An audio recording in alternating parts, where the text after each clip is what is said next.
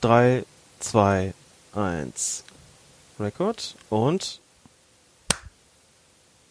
Stark, wie du das lernst. ne? Dann jetzt Intro. Und jetzt viel Spaß und gut Pfiff mit Colinas Erben. Die deutsche Fußballliga atmet erstmal auf. Fußball haben wir uns auch geeinigt. Wir wissen auch, dass das sehr kontrovers ist übrigens. Es geht natürlich darum, dieses Geschäftsmodell über die Runden zu retten. Das war die Woche von dem Einspieler von Hertha BSC schon ein schweres Eigentor. Für das Bemühen, Hygienemaßnahmen, die alle treffen wollen. Und ähm, äh, es haben sich nicht nur normale Menschen an alle Hygienemaßnahmen zu halten, sondern auch diejenigen, die ähm, sehr, sehr viel verdienen. Produkt soll ich mir anschauen, was so stimmungslos ist.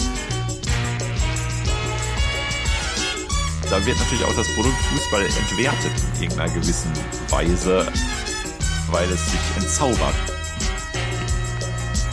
Borussia Mönchengladbach experimentiert schon mit Pappfiguren im Stadion und Jubel vom Band. Wie geht's dir? Alles gut, eh? Sehr gut. Salut, salut.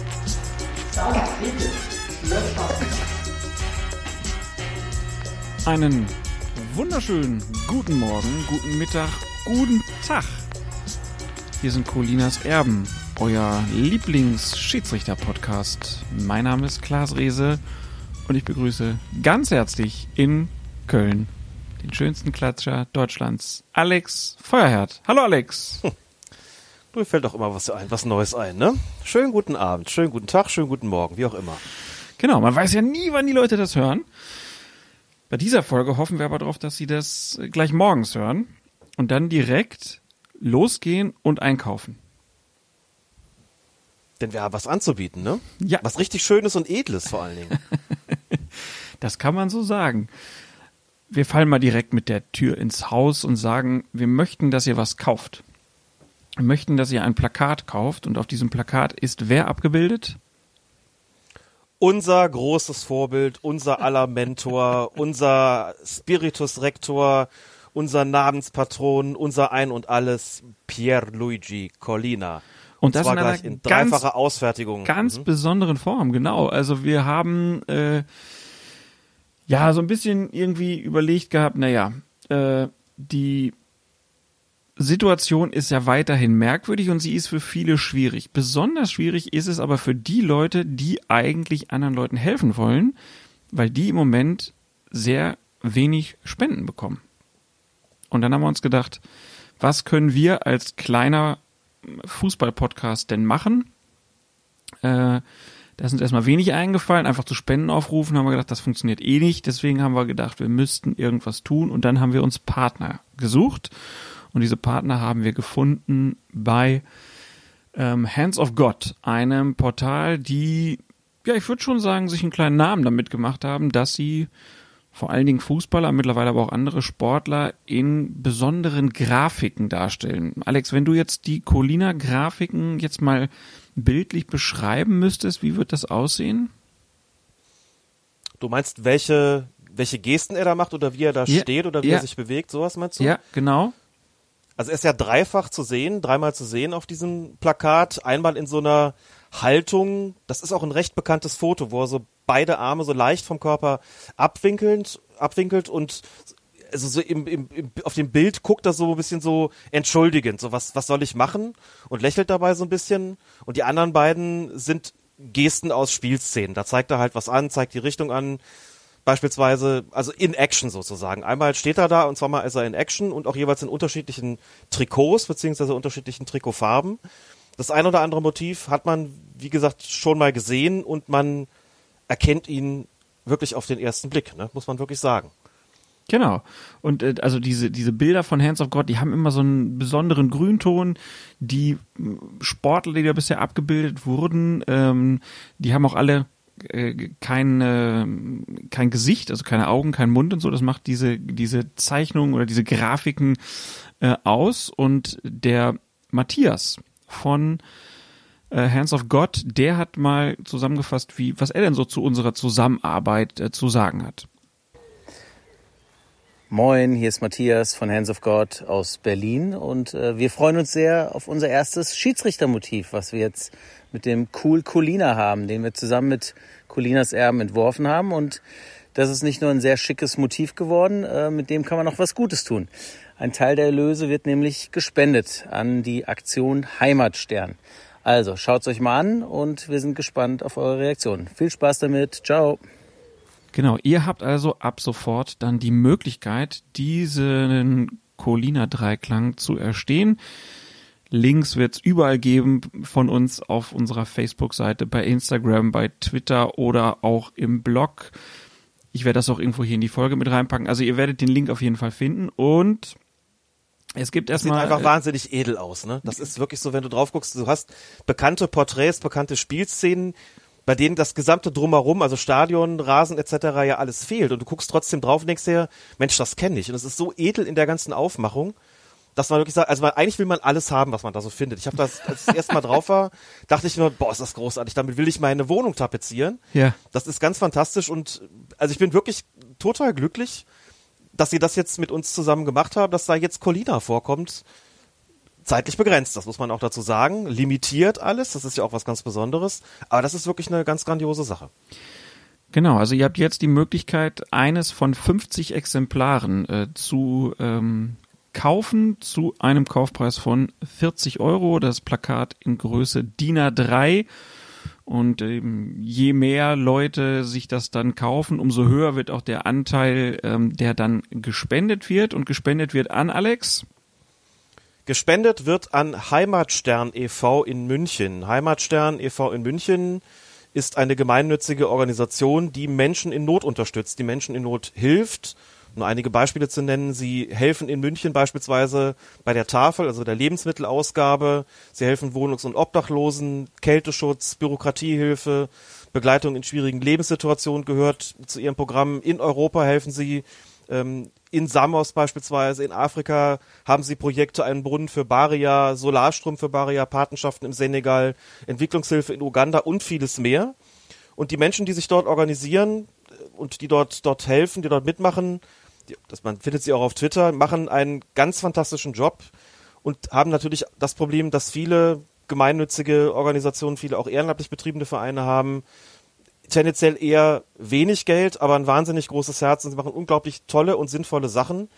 Kenne auch einige von diesen Menschen und möchte sie wirklich wahnsinnig gerne unterstützen. Deswegen haben wir uns überlegt, unser Teil des Erlöses aus diesem Plakatverkauf, aus dem Verkauf des Plakates mit Pierluigi Collina geht komplett an Heimatstern e.V. Das heißt, wer sich dieses Plakat bestellt, wer das Plakat kauft, tut damit auch noch wirklich ein richtig gutes Werk. Und deswegen, auch deswegen möchten wir wirklich empfehlen, das zu tun. Das ist eine Menge Geld, 40 Euro, das ist völlig klar. Man bekommt was sehr Schönes dafür und man hilft Menschen. Und ich glaube, das ist eine schöne Kombination. Das Ganze also im DIN A3-Format wird jede Wand äh, zieren, die man sich vorstellen kann. Äh, und ihr könnt natürlich auch, wenn ihr sagt, ich brauche kein blödes Plakat, sollen die, ihr könnt natürlich auch direkt spenden. Haben wir auch nichts gegen. Also, ähm, das ist die Aktion, die wir jetzt zum Anfang dieser Episode gerne äh, zu euch tragen würden und würden uns freuen, wenn ihr euch beteiligt. Und wenn ihr dann, wenn das dann irgendwann bei euch hängt, ein Foto davon macht und uns das schickt, freuen wir uns nochmal mehr. Also, Colina, bei euch zu Hause diese Chance, 50 äh, Plakate gibt es. Schlag zu. Und jetzt haben wir Stille, weil wir uns nicht sehen, ne? Das ist immer schwierig, Alex. Das wäre mein Einsatz gewesen, ne? Normalerweise hätte, jetzt, hätte ich jetzt eine Geste bekommen. Ich dachte, man kann das aber auch einfach mal so stehen lassen. Kann der wirklich aber Stille wirken lassen, Klaas. Wir müssen einfach mal sagen, was die, die Nachteile Zeit. von Corona sind für Podcasterinnen und Podcaster. Wir sehen uns nicht. Wir haben bisher noch keine Videokonferenz parallel. Vielleicht sollten wir das beim nächsten Mal dann trotzdem auch mal probieren. Aber wir sind ja froh, dass es genau. überhaupt so klappt, wie es klappt jetzt gerade. Also von daher auch alles gut. Wahrscheinlich haben jetzt ein paar gedacht, jetzt spinnt das Programm irgendwie, ne? Oder jetzt ist irgendwas abgestürzt und diese, es war wirklich Totenstille, beide gar nichts gesagt. Wahrscheinlich darauf gewartet, dass da jetzt irgendwie noch ein Clou kommt, aber so ist das nicht. Lassen wir es einfach drin. Das Haben Lustige ist, genug wenn, zu besprechen jetzt. Das, das Lustige ist, also bei, bei so ein paar Apps, äh, also wir empfehlen ja immer, dass die Leute sich so eine Podcast-App runterladen. Äh, und dann gibt's bei diesen Apps auch äh, so Funktionen, wo so Stille dann einfach ausgeblendet wird. Also das nennt sich dann Smart äh, Speed, äh, äh, wo dann Stille einfach rausgeschnitten wird und die Leute werden jetzt denken, worüber reden die? Ich hatte keine Stille. Läuft bei mir. Gut, dann ist Deshalb das so. Nutzt- wissen Sie, dass da eine gewesen wäre. Genau, nutzt Podcast-Apps. Ne, hört nicht bei Spotify oder so, weil von denen kriegen wir nix. Hört über Podcast-Apps, äh, da gibt's keine Algorithmen und äh, da könnt ihr euch die Sachen runterladen. Ihr könnt es auch bei uns auf der Seite hören, das ist aber mal umständlich. Ladet euch einfach eine Podcast-App auf euer Handy runter und hört darüber. Ähm, kann ich nur empfehlen. Genau, ähm, dann lasst uns von dieser Aktion zum Thema dann kommen und das Thema ist Bundesliga. Es, äh, es, es sieht so aus, als ob es wirklich losgeht, Alex. Ja, es sieht so aus, genau. Mehr kann man eigentlich gar nicht sagen, denn ob es auch wirklich dann so weit kommen wird und ob es auf allen Plätzen so weit kommen wird, das wird sich zeigen. Also ich gehe jetzt mal davon aus, stand jetzt, äh, wir werden keine komplette Spieltagsabsage kriegen, aber wir sind ja nun schon ein paar Mal überrascht worden. Also beispielsweise davon, dass bei Dynamo Dresden dann plötzlich nach dem dritten Test, glaube ich, ne, dass es irgendwie hieß, jetzt muss die gesamte Mannschaft für zwei Wochen in Quarantäne. Dann ist irgendwie auch völlig klar, da findet erstmal kein Spiel statt man weiß ja nicht, was irgendwie jetzt bis zum Wochenende noch passiert, ob es irgendwelche Fälle äh, gibt und es dann irgendwie auch heißt, ganz, es wird ja kurz vor den, ich glaube am Tag vor den Spielen wird ja nochmal getestet. Das heißt, es kann theoretisch auch passieren, dass am Spieltag selbst plötzlich rauskommt, es gibt irgendwelche Covid-19-Fälle und dann ziehen Gesundheitsämter möglicherweise die Konsequenz daraus, die gesamte Mannschaft in Quarantäne zu schicken. Vielleicht auch nicht. Das ist ja alles manchmal so ein bisschen undurchsichtig. Also ich verstehe es auch nicht jedes Mal, versuche mich dann immer darum zu kümmern, warum müssen die eine in Quarantäne, warum die anderen nicht. Und ich glaube, ich habe es auch so einigermaßen verstanden, aber warte dann auch immer ab, was da eigentlich so entschieden wird. So und es kann natürlich auch Aber, also passieren. das müssen wir jetzt erstmal sagen. Bei, bei Mhm. Köln war es Köln war es so, die hatten auch ihre Corona-Fälle, da wurden aber nur die Leute in Quarantäne geschickt, bei denen das nachgewiesen wurde. Die anderen konnten einfach weitermachen. Bei Dynamo Dresden ist es so, dass die komplette Mannschaft in Quarantäne ist. Weil die das Mannschaftstraining schon wieder aufgenommen hatten. Ne? Die hatten also keine Kleingruppen mehr, sondern die waren schon alle mit Körperkontakt im quasi im Nahkampftraining, hätte ich fast gesagt. Und dann war klar, wenn das passiert, auch nach dem ersten Test, und die machen schon wieder Mannschaftstraining, da ist jetzt was passiert, dann können wir das nicht begrenzen auf einen Personenkreis, sondern dann müssen alle. Das war der Unterschied zum ersten FC Köln, als das da aufgetaucht ist gab es vorher, glaube ich, nur Kleingruppentraining und deswegen haben sie dann nur die in die entsprechende Quarantäne geschickt möglicherweise hätte man, glaube ich, noch andere auch in Quarantäne schicken sollen oder müssen, die mit in dieser Kleingruppe waren. Das habe ich zum Beispiel nicht ganz verstanden, aber wie auch immer, es gab einen Unterschied zwischen diesen beiden Fällen und mal gucken, wie es, äh, es, weitergeht. Es ist ja auch interessant, dass wirklich nur der eine Spieltag jetzt angesetzt ist. Ne? Die restlichen acht, die da noch kommen in der, in der Bundesliga, da wissen wir zwar, an welchem Wochenende beziehungsweise welchen Wochentagen das st stattfinden wird, dieser Spieltag, aber es ist noch nicht genau terminiert. Wir wissen also nicht beim nächsten, was Freitag, Samstag, Sonntag stattfinden wird. Das wissen wir nur vom, vom kommenden Spieltag. Warum soll es den Bundesliga-Profis und den Fußballfans in diesem Punkt dann besser gehen als Schülerinnen und Schülern oder Kita-Kindern oder deren Eltern? Weiß ja. auch keiner, was nächste Woche ist. Stundenplan steht auch immer nur für eine Woche fest. So, das wissen wir alle nicht. Und bei den Schiedsrichtern ist es eben auch so, dass die natürlich jetzt in diese Tests eingestiegen sind.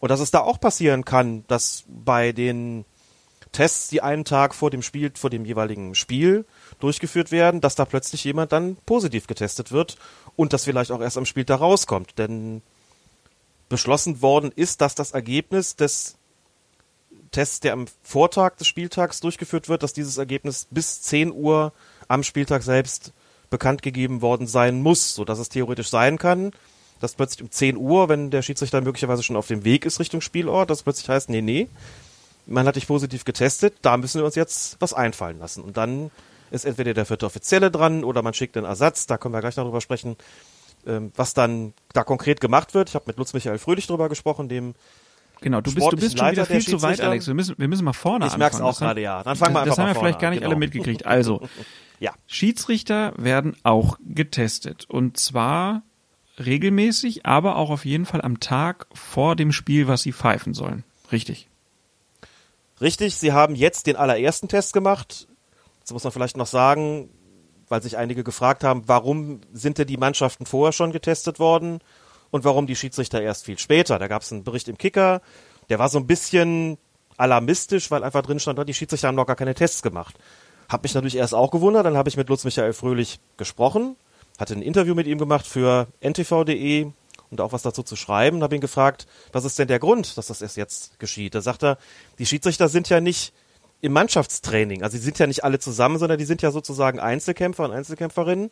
Das bedeutet, wir testen die ganz, also eigentlich habe ich ihn so verstanden, eine Woche vor ihrem ersten Einsatz auf dem Feld, das gilt natürlich auch für die Schiedsrichterassistenten und auch für die vierten Offiziellen, eine Woche vor dem ersten Einsatz werden sie getestet und dann nochmal einen Tag bevor sie ihr Spiel haben.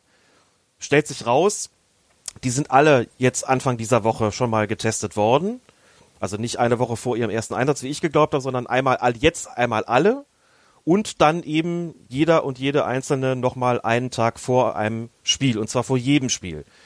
Sprich, wer jetzt am kommenden Samstag einen Einsatz hat, wird am Freitag getestet. Dann habe ich natürlich auch gefragt, wo werden diese Tests denn durchgeführt? Und da hat Lutz Michael Fröhlich gesagt, es gibt im Wesentlichen zwei Möglichkeiten. Möglichkeit eins ist bereits am Spielort. Möglichkeit zwei bei einem Club, der sich in der Nähe des Wohnorts des Schiedsrichters befindet. Und das ist dann natürlich einer, der auch ein Heimspiel hat an diesem Wochenende. Und da werden dann ja ohnehin Tests durchgeführt, nämlich von den Spielern. Und da kann ein Schiedsrichter dann dazukommen. Also nur so ein Beispiel. Felix Brüch hat, das hat Lutz Michael Fröhlich auch als Beispiel genommen. Nehmen wir an, Felix Brüch hat ein Spiel in Hoffenheim. Und am selben Tag hat Bayern München ein Heimspiel. Dann kann Felix Brüch am Tag davor zum FC Bayern München fahren, kann sich dort testen lassen und dann fährt er am anderen Tag nach Hoffenheim. Denn anders als das sonst der Fall ist, reisen die Schiedsrichter eben nicht am Vortag an, sondern die reisen erst am Spieltag an. Sollen auch möglichst kurze Wegstrecken haben, also man will es vermeiden, die durch die halbe Republik zu schicken, eben damit sie nicht übernachten müssen und das kann eben auch dazu führen, dass sie, anders als das sonst üblich ist, schon mal ein Spiel bekommen von einer Mannschaft, von einem Club ähm, aus dem eigenen Verbandsgebiet. Das ist ja bis jetzt nicht möglich gewesen. Also Felix Brüch könnte beispielsweise ein Spiel bekommen des FC Augsburg oder ein Spiel bekommen des ersten FC Nürnberg. Was Felix Brüch mit Sicherheit nicht bekommen wird, ist ein Spiel des FC Bayern München, weil man beschlossen hat, nicht aus derselben Stadt. Selber Verband ist okay und Augsburg und Nürnberg gehören beide zum Landesverband Bayern. Also könnte Brüch auch Augsburg und Nürnberg pfeifen, kann er sonst nicht. Aber Manuel Gräfe, Felix Zweier und Daniel Siebert könnten zum Beispiel nicht Hertha BSC Berlin pfeifen, denn Hertha BSC ähm, ja, gehört zu Berlin natürlich, logisch, und die drei leben ja in Berlin, also nicht dieselbe Stadt. Ähm, ich glaube, das ist jetzt hinreichend klar geworden, ne? was ich damit sagen will. Absolut, So, und ja. äh, also wir haben ja auch immer gesagt, na ja, komm, ist ja ähm, eigentlich, die könnten das mittlerweile, können die auch die Vereine in ihrer Stadt pfeifen. Das, Ja. Die sind so professionell, wäre kein Problem. Aber natürlich muss man bei sowas ja auch immer bedenken, was passiert denn, wenn es dann um eine Meisterschaft geht oder um ein Spiel gegen den Abstieg und dann pfeifst du in deiner Stadt für das gegnerische Team, dann kannst du ja auch eine neue Heimatstadt suchen, ne? Ja. so ungefähr. Aber ähm, Fröhlich sagt auch sehr deutlich, also wir haben ein bisschen länger auch noch, noch gesprochen, ich habe ihn gefragt, ist das nicht eigentlich eine, eine Regelung, die auch noch dann Bestand behalten sollte, wenn die Pandemie dann irgendwann mal vorüber ist? Und er sagt, er hofft darauf, dass sie gute Erfahrungen damit machen und dass es auch Akzeptanz dafür gibt, weil auch er natürlich sagt, die Schiedsrichter sind professionell und es ist überhaupt kein Problem, Dennis Eitekin zu einem Spiel zum Beispiel nach München zu schicken. Der lebt in Franken. Sagt er, das äh, interessiert ihn nicht, dass Bayern München zum selben Landesverband gehört. Ne? Und andere eben dementsprechend auch. Und äh, er sagt, er hofft, dass äh, da möglicherweise dann als, als positives Resultat, als positive Auswirkung dieser Regelung, die jetzt erstmal nur befristet, erstmal nur vorübergehend ist, dass das vielleicht dabei bleibt, weil alle gesehen haben, jo, das ist auch vollkommen egal.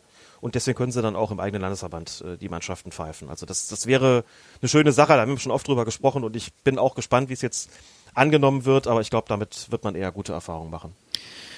ja, es wird auch genauso gut schlechte Erfahrungen geben, Alex. Das wissen wir auch und die, die, die. Schlagzeilen wird es dann auch geben. Ähm, Das ist ja, Das funktioniert, das wird, da wird sich an nichts irgendwas ändern, bin ich mir sehr sicher.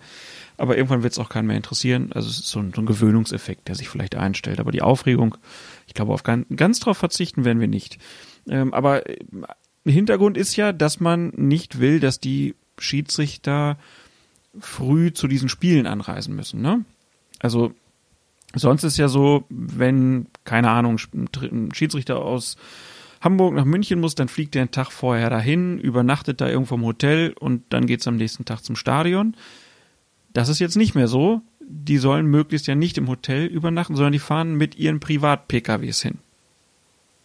So ist das richtig. Die fahren mit ihren privaten PKWs hin. Die reisen in aller Regel auch einzeln an. Also nicht als, äh, als Team, nicht als Gespann und treffen sich dann sozusagen erst vor Ort, in der Tat. Das ist tatsächlich so, wie du es als Schiedsrichter eben im Amateurbereich grundsätzlich auch machst, dass du natürlich erst am selben Tag zu deinem Spiel anreist und eben zwei Stunden vorher vielleicht da bist, ähm, da dann die organisatorischen Dinge erledigst. So wird es jetzt eben bei den Bundesliga-Schiedsrichtern auch sein, dass sie eben nicht am Vortag schon anreisen.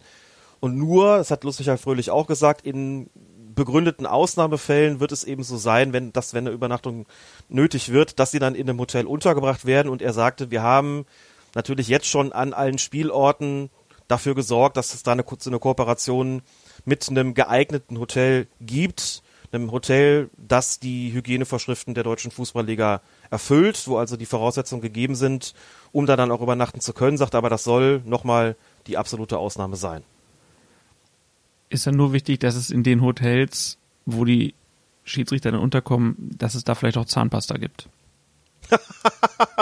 Ein herrlicher Witz, Klaas. Ein herrlicher Witz. Kommen wir später noch drauf zurück. Kommen wir später noch drauf. Ähm, aber wenn ich das richtig verstehe, also dann, dann heißt das ja auch, die fahren dann am Tag selber mit ihrem Privat-Pkw unterschiedlich weit zu den Spielorten hin. Also kann ja dann auch sein, dass man dann doch seine 200, 300 Kilometer vielleicht fahren muss.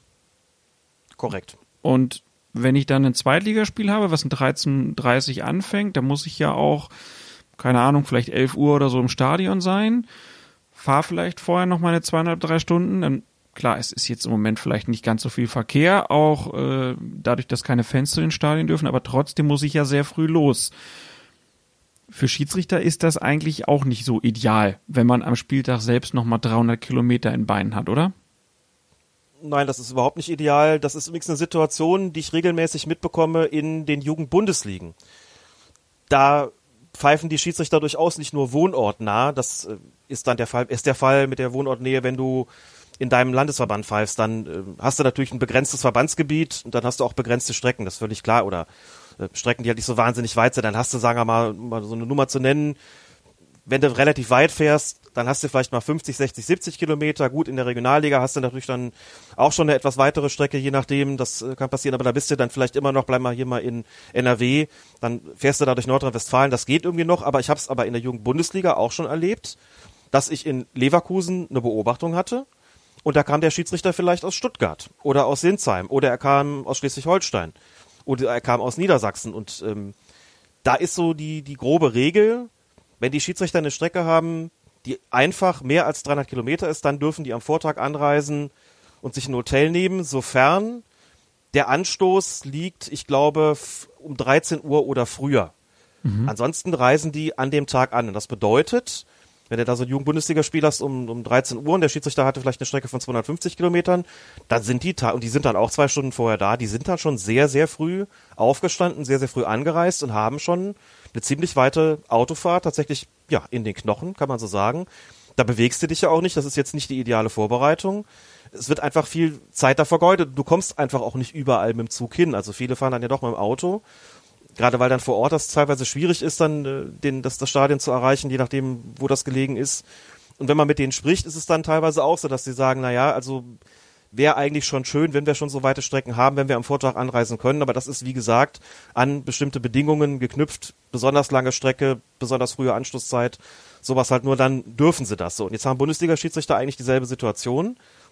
Deswegen sollen sie normalerweise ja früher anreisen, aber deswegen will man jetzt eben auch darauf achten, dass sie eben eine möglichst nicht so weite Fahrt haben. Ne? Kann ich mir vorstellen, wenn du halt das Samstagsspiel um 18.30 Uhr hast, wo du dann um 16 Uhr, sagen wir mal, am Stadion sein musst, da kann man dir vielleicht schon eine etwas weitere Strecke zumuten, weil du dann nicht alle Herrgottsfrüh los musst. Ne? Aber Aber ist dann auch wieder super, Spielen- wenn du dann nach dem Spiel noch äh, schön, du hast 90 Minuten vielleicht noch ein richtig aktives Mhm. Spiel gehabt und und darfst dann noch vielleicht 300 Kilometer nach Hause juckeln, da freust du dich auch. Mhm. klar, und das ist das, was in der Jugendbundesliga zum Beispiel auch völlig üblich ist. Ja. Das wird in der Bundesliga jetzt auch so sein, aber auch die, die Teamzusammensetzungen sind andere. Ne? Es ist ja bei den Assistenten auch so, dass die nicht die extra weiten Strecken haben sollen. Und nur ist es jetzt nicht bei jedem Schiedsrichtergespann in der Bundesliga so, dass Schiedsrichter bzw. Schiedsrichterin und die Assistenten alle aus dem gleichen Landesverband oder aus dem gleichen Regio selben Regionalverband kommen, sondern das ist teilweise so, dass der eine halt im Süden lebt und hat vielleicht zwei Assistenten aus dem Westen. Die wird man auch teilweise neu zusammensetzen, um eben die Fahrzeiten zu begrenzen. Das heißt, da muss man sich dann auch neu aneinander gewöhnen. Also es wird irgendwie alles ein bisschen anders äh, sein natürlich. Und dann kann es ja, wie gesagt, auch passieren. Du machst am Vortag den Test, vor, Vortag vom Spiel den Test. Und dann bekommst du am Spieltag um 10 Uhr mitgeteilt, positiv. Was passiert dann? Dann fährst Dann du auf der Autobahn die nächste einspringen. Ausfahrt runter, fährst auf der Genau. Gegenseite wieder hoch und fährst nach Hause. Genau. Und fährst in So. Quarantäne. Herzlichen Glückwunsch. Und dann musst du in Quarantäne. Und da muss ja irgendjemand für dich entweder das Spiel pfeifen oder an der Linie stehen. Und dafür wird, da wird natürlich für Ersatz ges gesorgt. Habe ich Lutz Michael Fröhlich dann auch gefragt, wie sieht das konkret aus? Und gibt es nicht auch Spielorte, wo es schwierig sein kann, wenn man wirklich erst um 10 Uhr das Ergebnis bekommt und das Spiel um 15.30 Uhr ist? Wie, also funktioniert das so problemlos, dann jemand zu sagen, und du fährst jetzt los zum Spielort und bist auch noch rechtzeitig da? Und dann hat er gesagt, naja, wenn wir beispielsweise im Westen sind, also ob es jetzt Köln ist oder Dortmund oder Schalke, auch, Gladbach und so weiter, Leverkusen, sagt er, dann ist es in der Regel kein Problem, noch rechtzeitig einen Ersatz auf den Weg zu schicken, der dann in dem Moment quasi losfährt. An Spielorten, die so ein bisschen weiter vom Schuss entfernt liegen, wie zum Beispiel Leipzig oder Freiburg, sagt er, da werden wir es wahrscheinlich so machen, dass der vierte Offizielle ein Bundesliga-Schiedsrichter ist, sodass der dann eben einspringen könnte, wenn der Schiedsrichter positiv getestet wird und wie sie es dann machen, wenn ein Assistent positiv getestet wird. Das ist dann nochmal eine andere Frage. Muss zur Not dann auch vielleicht der vierte Offizielle einspringen?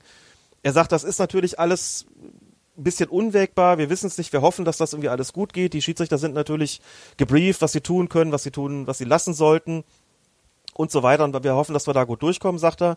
Aber möglich ist es oder nicht auszuschließen sei es, sagt er, dass auch vielleicht mal ein Zweitligamann plötzlich als Schiedsrichter bei einem Erstligaspiel einspringen muss, weil er einen zu ersetzen hat, weil sie es eben nicht mehr rechtzeitig schaffen, da einen auf den Weg zu bringen. Im Nachgang zu dem Interview hat uns dann jemand auf Twitter gefragt, ja, ja, gut, dann, und dann soll der, dann muss der ersetzt werden. Aber der, der dann Ersatzmann ist oder Ersatzfrau ist, ähm, was ist dann mit, ich meine, der, ist der am Vortag dann auch getestet worden? Wie, wie soll das denn eigentlich funktionieren? Da hab ich mir gedacht, das können sie doch eigentlich nur machen, wenn sie sich irgend so eine kleine Reserve halten, die sie einfach mittesten. Also Schiedsrichter, die zwar kein Spiel haben an dem Wochenende, aber wo sie sagen, du musst dich bereithalten für den Fall der Fälle und das bedeutet, du musst am Tag vorher auch getestet werden. Das muss er dann natürlich im Zweifelsfalle machen an einem am nächstgelegenen Ort, wo dann eben am anderen Tag ein Spiel stattfindet. Das kann auch eine gewisse Wegstrecke bedeuten. Und tatsächlich, so hat es sich dann auch als äh, auch herausgestellt, hat Fröhlich dann ähm, in einem anderen Interview in den Medien gesagt, wir halten eine kleine Reserve äh, bereit, die dann einspringt, einspringen kann und die sind dann vorher, die dieser Reserve angehören, sind vorher auch am Spieltag davor, ähm, am Tag vor dem Spieltag getestet worden. Und jetzt mal ganz blöd gefragt, was ist, wenn ein Schiedsrichter keinen Führerschein hat und jetzt nicht da mit dem Auto hinfahren kann? Tja, dann hat er ein Problem, ne? Braucht einen Chauffeur? Also eigentlich wollen sie ja nicht, ja, dann, genau, braucht er dann entweder kommt, dann mit ja, das, kommt der, kommt der, der Schiedsrichterassistent schön mit einer Stretch-Limo angefahren. genau. ähm, ehrlich gesagt, keine Ahnung. Sie wollen es ja vermeiden, dass die Schiedsrichter mit, äh, mit der Bahn fahren, aus nachvollziehbaren Gründen. Ehrlich gesagt, ich weiß es nicht. Ob dann der Schiedsrichter dann doch den mitnimmt, weil sie sagen, komm, wir sind ja beide negativ getestet, also nehme ich dich auch mit oder wir gehen davon aus und wenn es dann soweit ist, dann, also fahr mal entsprechend los. Aber ehrlich gesagt, ich habe auch schon jetzt äh, mit, mit, mit Leuten gesprochen, auch aus so diesem DFB-Bereich, die gesagt haben, Alex, ganz ehrlich, wir haben jetzt erst erfahren, dass es Schiedsrichter ohne Führerschein gibt. das fand ich ganz gut. Ja, also kann ja alles, äh, die Unwägbarkeiten sind da ja wirklich Ja. einfach mannigfach, weil einfach das normale Alltagsleben so eingeschränkt ist. Ich habe im ersten Moment war ich überrascht, als ich gelesen habe, dass die überhaupt mit dem Auto fahren müssen. Ich habe gedacht, naja, Bahn fahren, Dann wird da so ein Sechserabteil gemietet, wo keiner rein darf und fertig. Gab ja auch mal Überlegungen, dass Schiedsrichter vielleicht auch mal in eine Quarantäne müssten oder so. Und dann habe ich natürlich aber auch schnell gedacht, na ja, die allermeisten haben ja auch noch einen Job, den die auszufüllen haben. Da kannst du ja jetzt nicht zum Arbeitgeber sagen und so, tut mir leid, bis die Saison zu Ende ist, bin ich in Quarantäne. Und ja, die, die genau. Lebenspartner werden ihren äh, Schiedsrichtern äh, da auch aufs Dach steigen und sagen, bist du eigentlich jetzt, was weiß ich, vielleicht dann noch ein, zwei, drei, vier Kinder zu Hause, dann äh, das reicht dann irgendwann wahrscheinlich auch. Also ist auch einfach so organisatorisch schon, schon eine Hausnummer. Und das geht ja dann auch noch weiter, wenn man dran denkt, dass da ja auch einige in Köln noch im Video Assistant äh, Room sitzen sollen. Wie, wie ist das Korrekt. denn jetzt geregelt? Ich habe gelesen, die es wird nur noch ein Operator eingesetzt und es wird so, ja, das, was man jetzt mittlerweile auch aus Supermärkten oder so kennt, diese durchsichtigen Plastik ähm, Stellwände geben. Gibt's noch andere Einschränkungen? Weil wir kennen ja noch den, die Bilder aus dem Raum, du warst da jetzt auch in dem neueren auch schon mal drin. So richtig luftig ist das da ja nicht. Es ist ja ein Keller und äh, es ist dann doch alles sehr, sehr eng. Genau, es ist sehr, sehr eng und was ich in Erfahrung bringen konnte, ist eben tatsächlich äh, folgendes. Es wird nur noch einen Operator geben, das nochmal zu sagen, es sind sonst zwei. Die beiden werden von Hawkeye gestellt, also quasi dem dem Technikanbieter und Technikverantwortlichen dort. Werden die, die auch getestet dem, eigentlich? Kleinen Moment, die sitzen mit dem Videoassistenten und dessen Assistenten dann eben zusammen. Das heißt, es sind normalerweise vier an dem Tisch. Jetzt gibt's nur noch einen, wobei man sagen muss, der zweite Operator hat in der Regel auch eh sehr wenig zu tun. Und man zieht tatsächlich Plexiglas-Trennwände da ein zwischen den einzelnen Arbeitsstationen. Es gibt ja insgesamt zehn äh, in diesem neuen sogenannten Kölner Keller. Also dazwischen wird's Trennwände geben, aber auch an den einzelnen Arbeitsplätzen äh, der jeweiligen Station auch. Das heißt, diese drei, die da dran sitzen, sind dann auch durch eine Plexiglasscheibe voneinander getrennt. Und das wird so sein, sagt Lutz Michael Fröhlich, dass äh, wenn mehrere Spiele gleichzeitig sind, also an einem Samstagnachmittag ganz konkret, die werden auch nicht alle gleichzeitig an ihre Plätze gehen, sondern wir haben da auch einen zeitlichen Ablauf, wer an welcher Station, wer wann an welcher Station geht. Also die gehen nacheinander. Und vorgeschrieben ist, die gehen mit Mundschutz an die jeweilige Station und ziehen den Mundschutz dann da erst aus. So, weil die Plexiglasscheiben da genügend Schutz seien, sagt Lutz Michael Fröhlich, so soll das dort laufen. So, und was das äh, Testen betrifft, niemand wird dort getestet, weil Lutz Michael Fröhlich sagt, die sind halt auch nicht in der Wettkampfsituation. Die sind nicht in der Wettkampfsituation, also die betreiben der, die spielen ja da nicht irgendwie gegeneinander. Das heißt konkret, äh, wer dann Symptome hat, äh, muss sich natürlich dann testen lassen. Und wer von den Videoassistenten dann in dem, am nächsten Spieltag selbst ein Spiel hat, der wird ja ohnehin vorher nochmal getestet. Da würde man das dann merken. Aber sagten sie, im äh, Video Assist Center selbst, die Leute werden dort nicht, äh, nicht getestet. Weder, weder die Videoassistenten, noch deren Assistenten, noch die Operatoren. Und der Einsatz erfolgt dann aber auch teilweise an zwei Tagen äh, hintereinander. Also da werden dann auch teilweise dieselben Leute eingesetzt, damit da auch weniger Reisetätigkeiten stattfinden, die werden in Köln ins Hotel gesteckt. So ist es. Da gibt es noch eine Besonderheit, um nochmal ganz kurz aus dem Kölner ja. Kräger rauszukrabbeln. Also eine, eine Neuerung, die, wie ich finde, recht spektakulär ist, weil sie so stark sichtbar ist. Der vierte Offizielle wird einen Mund-Nasenschutz tragen. Ne, der Schiedsrichter auf dem Platz oder die Schiedsrichterin, die Assistenten selbst, genauso wenig wie die Spieler. Also die tragen alle keinen Mundschutz ich verkürze das jetzt mal mit dem Mund-Nasenschutz auf Mundschutz. Alle wissen ja, was gemeint ist, glaube ich. Der vierte Offizielle, wie auch diejenigen, die da auf den Bänken sitzen, die sollen alle Mundschutz tragen. Das heißt, das werden wir eben sehen, keine Zuschauer. Und wenn wir, also die, also Corona wird sozusagen in vielerlei Hinsicht äh, sichtbar werden bei den Spielen. Und äh, es wird auch einfach sichtbar sein, dass diese Geisterspiele sich unterscheiden von Geisterspielen, zu denen es kommt, weil sich ein Club oder irgendwelche Fans irgendeine Verfehlung geleistet haben. Ne? Also Zuschauerausschlüsse das wird eben ganz besonders an diesem Mundschutz wird es eben sichtbar sein und der vierte Offizielle wird den eben auch zu tragen haben. Das äh, ist auch eine entsprechende Vorgabe. Dann habe ich Lutz Michael Fröhlich noch gefragt, wie sieht's denn eigentlich aus mit speziellen Corona-Regeln? Da können wir gleich nochmal an anderer Stelle vertiefen. Äh, gesagt, wie ist das denn jetzt, wenn da einer, wenn es da zu einer Rudelbildung kommt oder der Schiedsrichter bedrängt wird? Gibt es da spezielle Anweisungen an die Schiedsrichter, dass sie da besonders hart durchgreifen sollen? Da sagt er, nein. Das wird genauso geahndet, wie es sonst auch geahndet würde. Es gibt für uns da keine speziellen Corona-Regeln und im Nachgang hat er dann auch gesagt, das ist ja dann von der DFL äh, letztlich noch ähm, beschlossen worden, dass sich die Spieler beim Torjubel möglichst da nicht anfassen sollen, also keine Umarmungen, kein Abklatschen, sondern nur kurzer, wie war es, Ellenbogen oder Fußkontakt, glaube ich. Es soll nach Möglichkeit nicht ausgespuckt werden. Diese ganzen Geschichten werden vom Schiedsrichter nicht überwacht. Wird also nicht so sein, wenn einer auf den Boden spuckt oder wenn es beim Torjubeln ein Anfassen gibt, dann wird der Schiedsrichter nicht hingehen und eine gelbe Karte zeigen. So, stellt sich natürlich als nächstes die Frage, ja gut, aber wenn die das doch nicht wollen, wenn die sagen, äh, es gehört zu unserem Hygienekonzept dazu, dass das alles nicht geschieht. So, wie werden denn Verstöße dagegen geahndet? Da muss ich Stand jetzt sagen, weiß ich nicht. Ne? Die Schiedsrichter sind es nicht. Ich muss auch sagen, zum Glück nicht. Denn die haben echt schon genug zu tun und auch mit sich selbst zu tun bei den Spielen. Da jetzt noch irgendwie, stell dir mal vor, da fällt ein Tor, die fallen sich in die Arme, 90. Minute, ne? So, und dann gehst du da hin und zeigst dir gelb und der hat schon gelb, dann kriegt er gelb-rot, weil er irgendwie seinen Mannschaftskollegen, äh, mit seinem Mannschaftskollegen gefeiert hat und ihm zu nahe gekommen ist. Also, nee, dann das da irgendwie doch nicht ob es da dann irgendwie einen Eintrag in den Spielbericht gibt äh, und die Sportgerichte sich hinterher darum kümmern, ob das irgendeine ein Verweis, eine Abmahnung, einen Tadel oder was auch immer gibt von der DFL, ob sich die Gesundheitsämter darum kümmern, das, das weiß ich alles nicht, ehrlich gesagt, wie das ein, durchgesetzt ein, werden ein soll. Die Tadel von der. DFL, das finde ich besonders schön. Eintrag ins Klassen, ins Corona-Klassenbuch, genau. Ja gut, aber immerhin keine Lex Corona für die Schiedsrichter, also das wenn die Schiedsrichter dann auf dem Platz noch die Abstriche nehmen, ne, dann, dann gucke ich spätestens nicht mehr. genau, so geht's mir auch, ja. Das hätte nur Dr. Jochen Drees gedurft. Also. Richtig.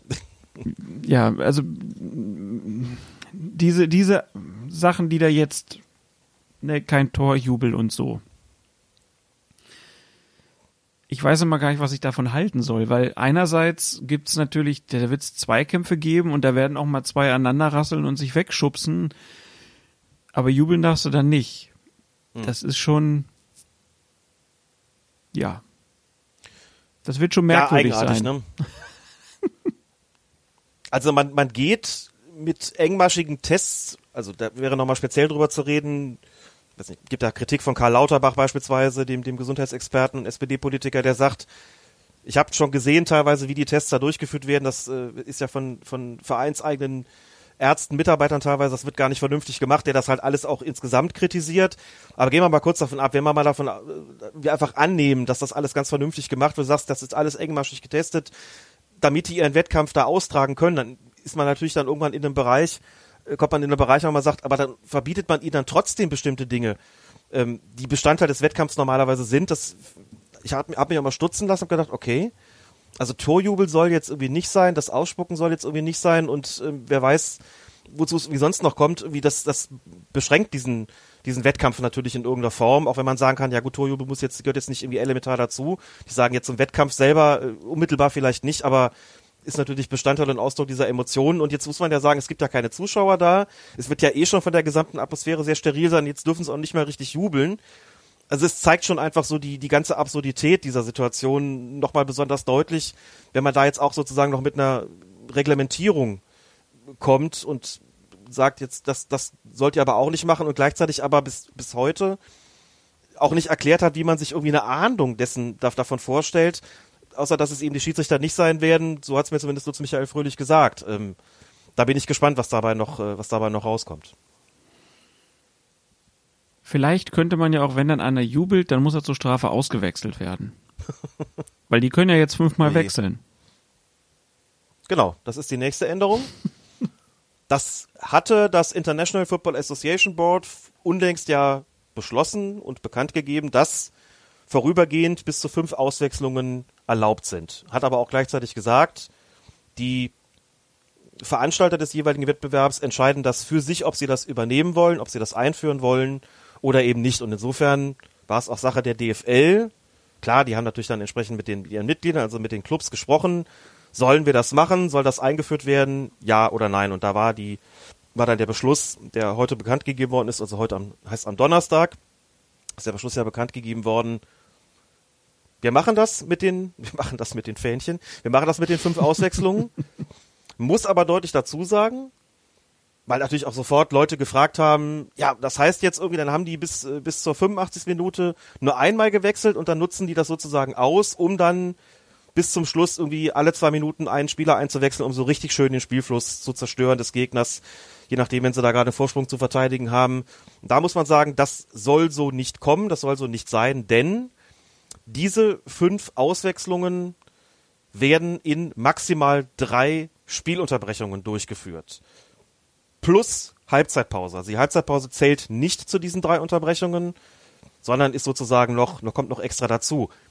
Die DFL hat in ihrer Erklärung heute ein bisschen anders formuliert. Da stand, äh, glaube ich, irgendwie drei Unterbrechungen einschließlich Halbzeitpause. Aber ich habe auch nochmal nachgeschaut im ähm, Zirkular des IFAB. Da steht also deutlich drin, ähm, such's gerade nochmal raus. Mit Blick auf den Spielfluss stehen jedem Team während der regulären Spielzeit maximal drei, Gelegen drei Gelegenheiten für Auswechslung zur Verfügung. Zusätzlich darf auch während der Halbzeitpause gewechselt werden. Also die kommt sozusagen noch dazu. Heißt im Klartext, du wechselst in der Pause nicht, dann wechselst du das erste Mal in der 60. Minute den ersten ein.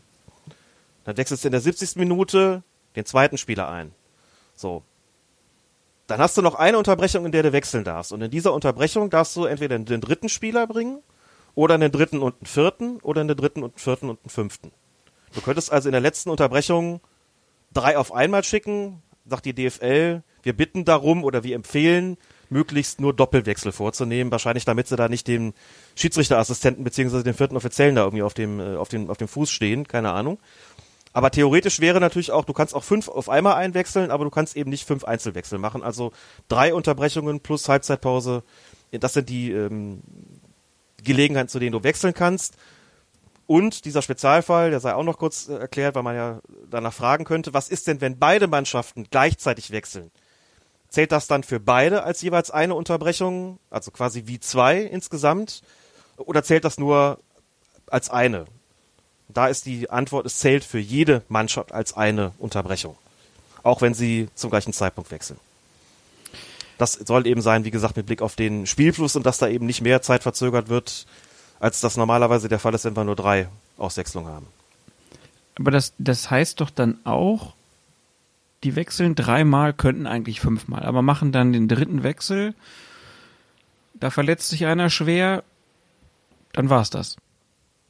Dann war es das, dann spielen die in Unterzahl weiter, genau wie das jetzt auch der Fall ist, ja. Ja.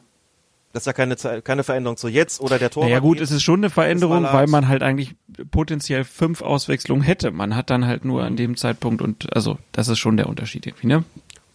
Klar, das wäre dann der Unterschied, dass man äh, dass das Kontingent sozusagen eigentlich nicht erschöpft hat und es dann eben auch nicht mehr darf. Äh, da muss man natürlich eine Abwägung vornehmen und muss sagen, was wollen wir denn? Also ich kenne diese Regelung, muss ich dazu sagen, aus der B-Jugend-Bundesliga. Da ist das genauso und es wird international auch bei, bei Jugendfußballturnieren immer wieder angewendet. Da ist es natürlich, da wird es natürlich so gemacht, auch um möglichst vielen Spielern die Möglichkeit zu geben, am Spiel teilzunehmen. Aber da ist es auch so, maximal drei Unterbrechungen plus Halbzeitpause da sitze ich als Schiedsrichterbeobachter manchmal schon auf der Tribüne und muss das Rechnen anfangen und muss dann gucken, wann haben sie das letzte Mal gewechselt, wie viel dürfen sie jetzt noch und habe auch schon den Fall gehabt, weil es für mich auch noch ungewohnt war, dass ich da gesessen und drauf geguckt habe und mir gedacht, warte mal, jetzt haben sie doch, nee, jetzt dürfen sie noch zweimal, nee, jetzt dürfen sie nur noch einmal, oder? Ach Mist, wie war das nochmal?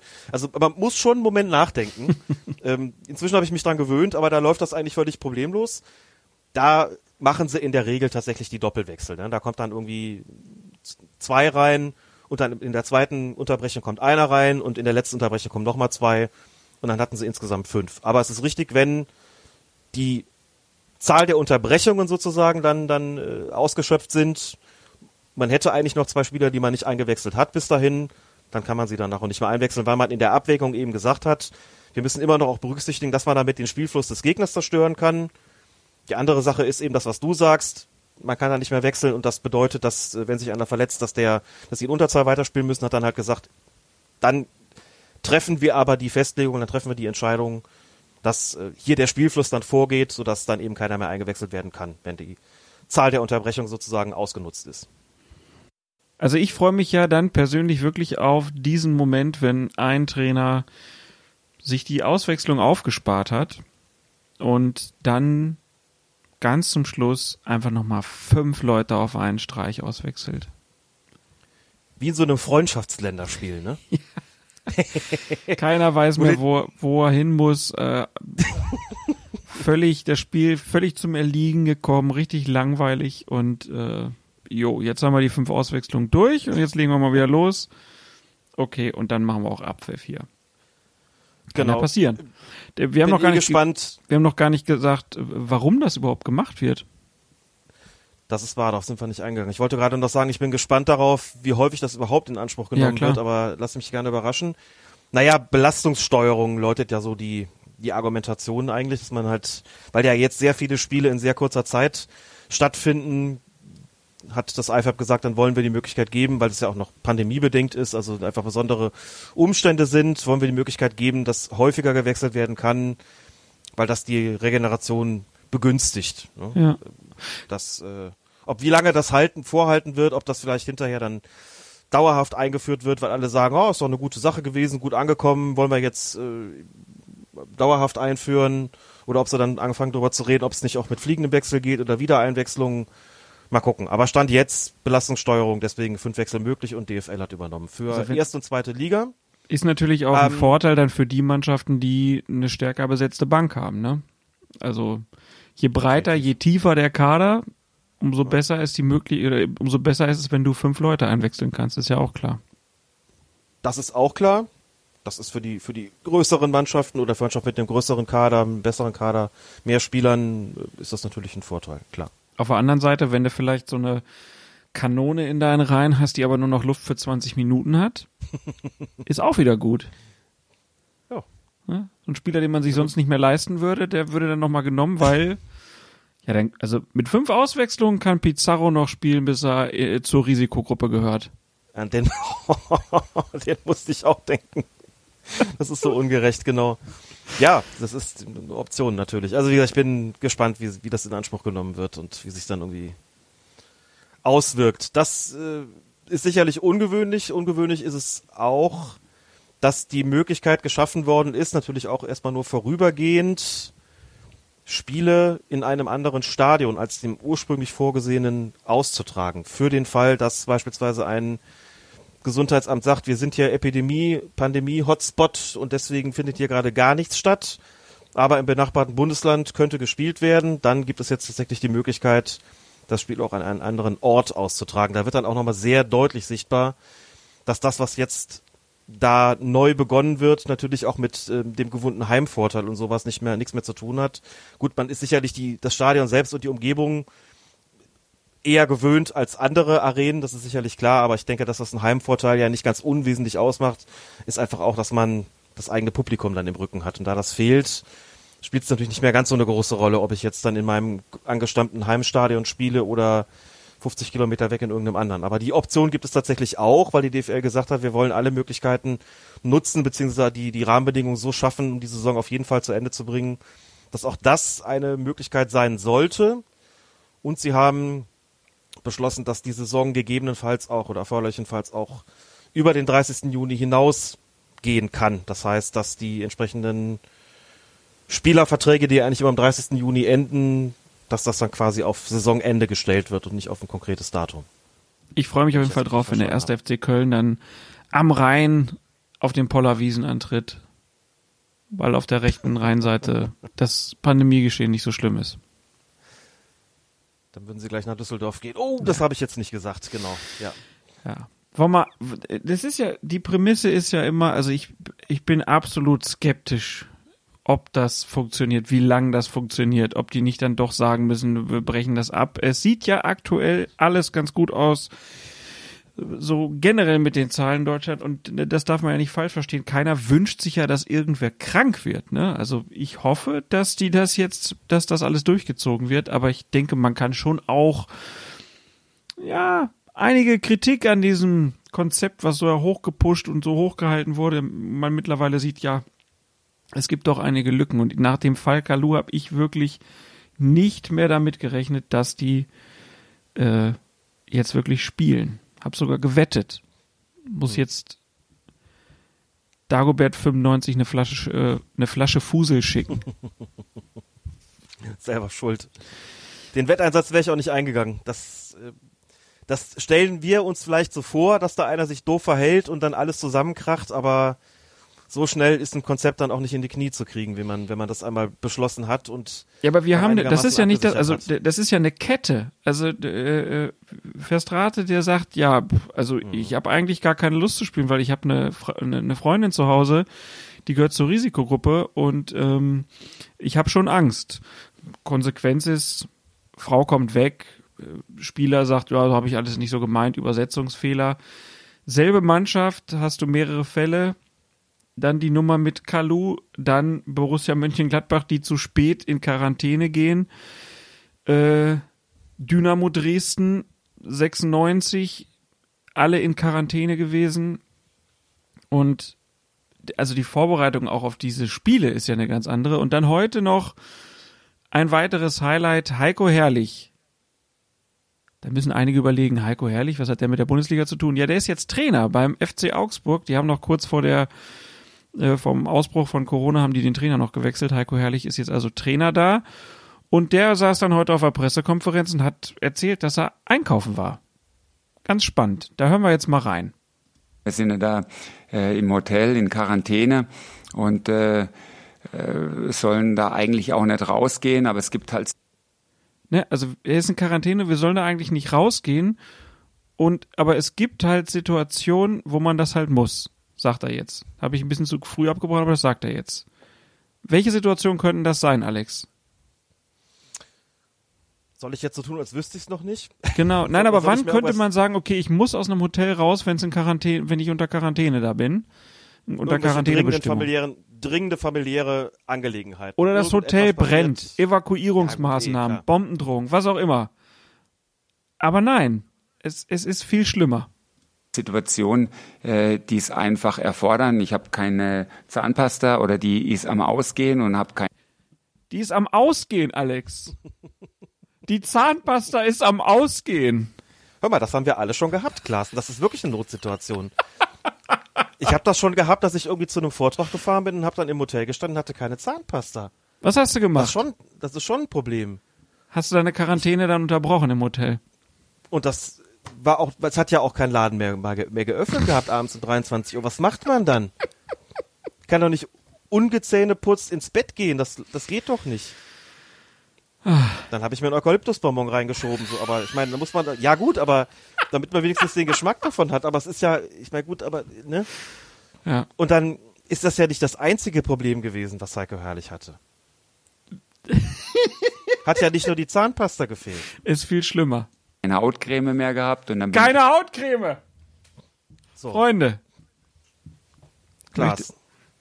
Jetzt stell dir das doch mal vor, du bist, du bist wirklich da tagelang in so einem und hast weder Hautcreme noch Zahnpasta. Hätte er jetzt wenigstens gesagt Handcreme, ne? Wir müssen alle so viel die Hände waschen, wird alles rau. Hätte ich verstanden. Desinfektionsmittel, raue Hände, Handcreme, okay.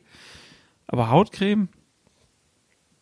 Ja, aber das ist eine ganz klare Notsituation, in die, die, dazu berechtigt, eine Quarantäne aufzunehmen. Ich bitte dich, Klaas, das wissen wir doch alle. Also, was kann es Schlimmeres gehen? Nein, ich verstehe die, die Sorgen und die Nöte und Leiden dieses, dieses Mannes vollkommen. Und dann muss er natürlich raus. Und dann hat er, wie ich sagen würde, sich dann auch im, in der Folge dessen jetzt nicht so furchtbar geschickt angestellt, oder? halt ähm, mit meinem Trainingsanzug äh, in der Nähe zu einem Supermarkt, den ich nicht nennen möchte, äh, gegangen. Äh, auf dem Weg dahin habe ich gemerkt, ja, ich habe meine Schutzmaske vergessen, bin nochmal hoch aufs Zimmer, habe die geholt, bin dann da rein und da war zufällig eine Verkäuferin, die mich direkt darauf hingewiesen hat, ähm, dass man hier nur mit Wagen reinkommt. Ich hatte Alex, das ist ein Ding, oder? Unter welchem Stein hat dieser Mann in den letzten Wochen und Monaten gelebt? Frage ich mich wirklich. Der erzählt das wirklich so, als ob das von uns, als ob, ob das außer ihm noch nie jemand so erlebt hätte, dass man nur mit Supermarktwagen in einen Supermarkt darf.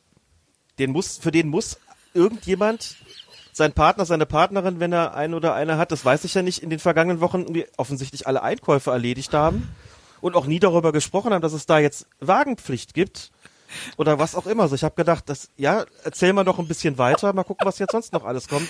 Aber am geilsten, dann- die Vorstellung, Heiko Herrlich steht so im Bad und denkt, scheiße, Ja.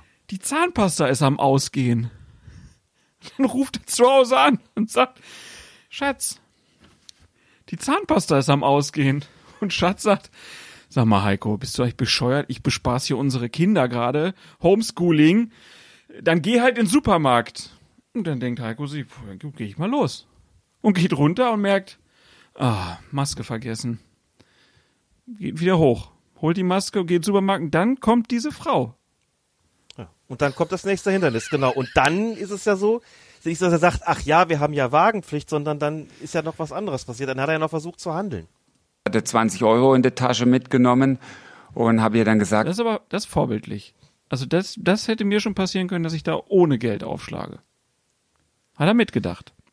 dass ich nur, glaub ich, nur- Zahnpasta und Hautcreme mitnehmen möchte und zwei Hände habe und das dann auch äh, ohne Wagen schaffen. Dann sagt sie, nein, das Hätte er geschafft, oder?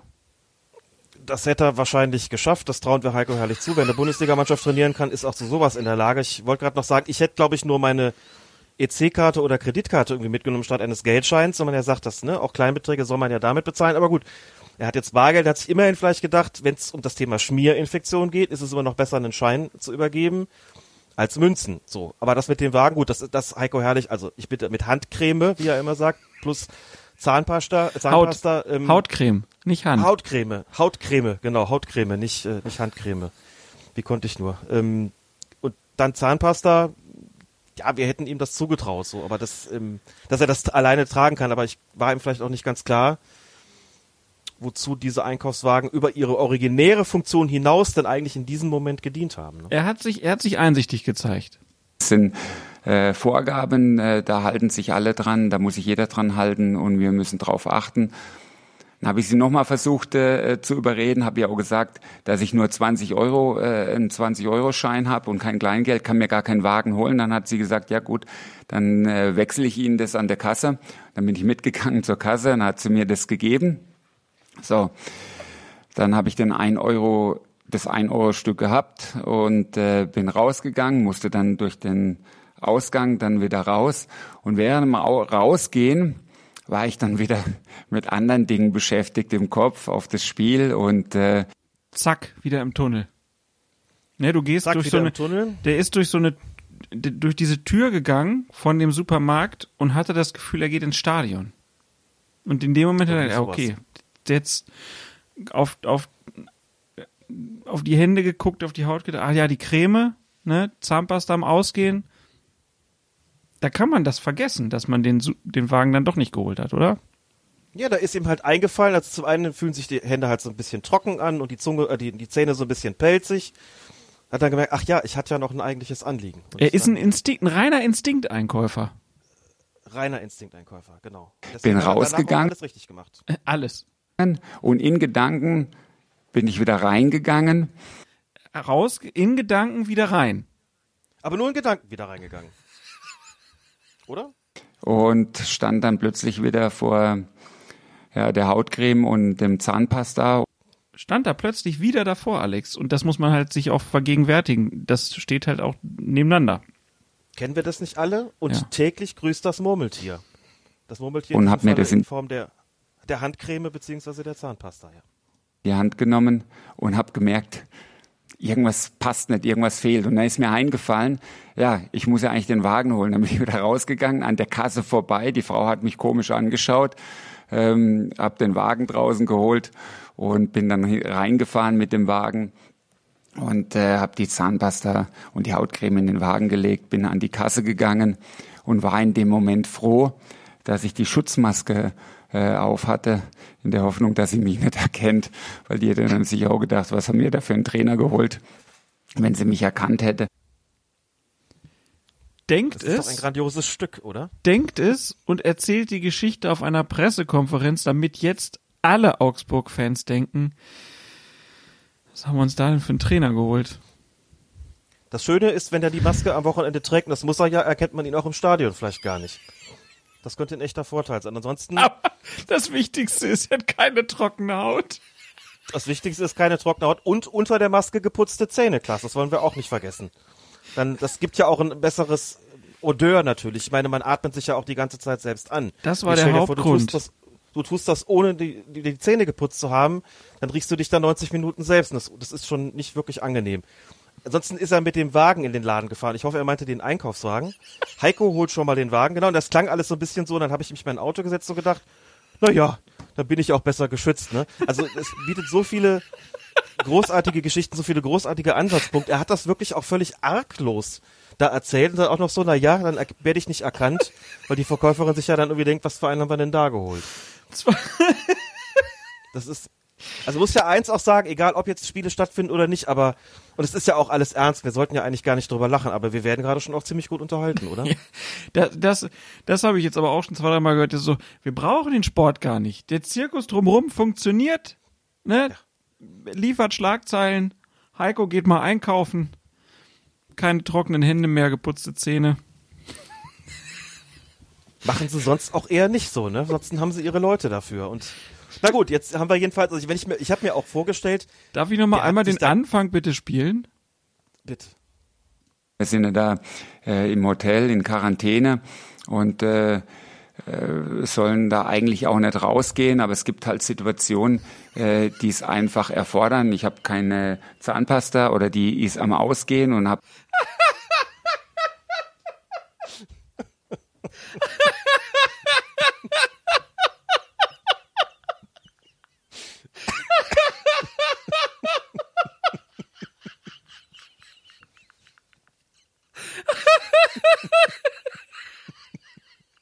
Ich kann nicht mehr, also wirklich. Und dann erzählt er zwei Minuten 19, wie er da einkaufen war. Oh Gott. Oh. Ich brauche einen Einkaufswagen und habe nur 20 Euro Schein. Das geht ja nicht, ne? Klar, das geht nicht. Das, Oh, ich wünsche mir so, dass irgendwelche Leute in Augsburg das jetzt einfach nachspielen und diese arme, diese arme Verkäuferin suchen und fragen, ob sie sowas denn häufiger erlebt. du kannst dir ganz sicher sein, die finden sie. Dann ist er rausgegangen, stand vor der Tür und dann ist er umgedreht und ist wieder reingegangen, ohne Wagen. Ohne Irgendwann Wagen. ist er wieder raus. ah. Ja. Nachdem er sich vorher das Geld hat wechseln lassen. Ach, du liebe Zeit, das ist einfach alles. Du, aber du hast eben gefragt, was muss denn passieren, damit sie das irgendwie doch noch absetzen? Also nachdem jetzt, nachdem die ganzen Vorfälle passiert sind und da hat ja jemand einen Tweet geschrieben, der uns jetzt, würde ich sagen, so grundsätzlich eher nicht so wohlgesinnt ist. äh, was äh, in gewisser Weise, also was meine Person betrifft, jetzt auch auf Gegenseitigkeit beruht. Aber immer auch mal einen phänomenal guten Gedanken. Malte Dürr aus Dortmund schreibt da nämlich sinngemäß, was passieren muss. Ja, irgendwie das, das RKI hätte irgendwelche Schmähtransparente gegen, äh, ähm, gegen Dietmar Hopp machen müssen. Ne? Ich glaube, du kennst den Tweet besser, aber Sch Sch Schmähtransparente gegen Dietmar Hopp vor dem RKI. Das vor dem RKI, so, genau. Ja. viel besser natürlich, das ist ja was. Ich mir da jetzt gerade ausgedacht, passt ja gar nicht zusammen.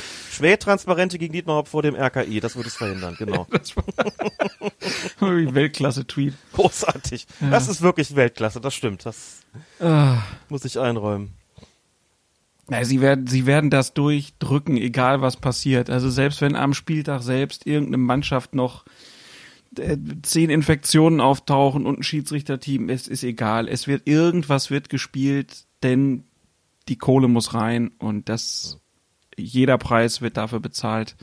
Es ist egal, ob man nicht weiß, welche Langzeitfolgen es haben kann, wenn ein Profisportler das irgendwie einatmet. Äh, es, es ist auch egal, was die Spieler denken, die werden nicht gefragt. Ähm, Hauptsache, es wird irgendwie durchgezogen. Ähm, komme, was da wolle. Und die Allianzen sind klar. Die, die Liga ist jetzt wieder ganz bodenständig äh, und geht Zahnpasta einkaufen und sie ist ganz nachhaltig und freut sich, wie Karl-Heinz Rummenigge, dass jetzt Milliarden Leute das Spiel 1. FC Köln gegen Mainz 05 gucken äh, und denken, okay, nee, dann gucke ich doch lieber bei Disney Plus weiter. Also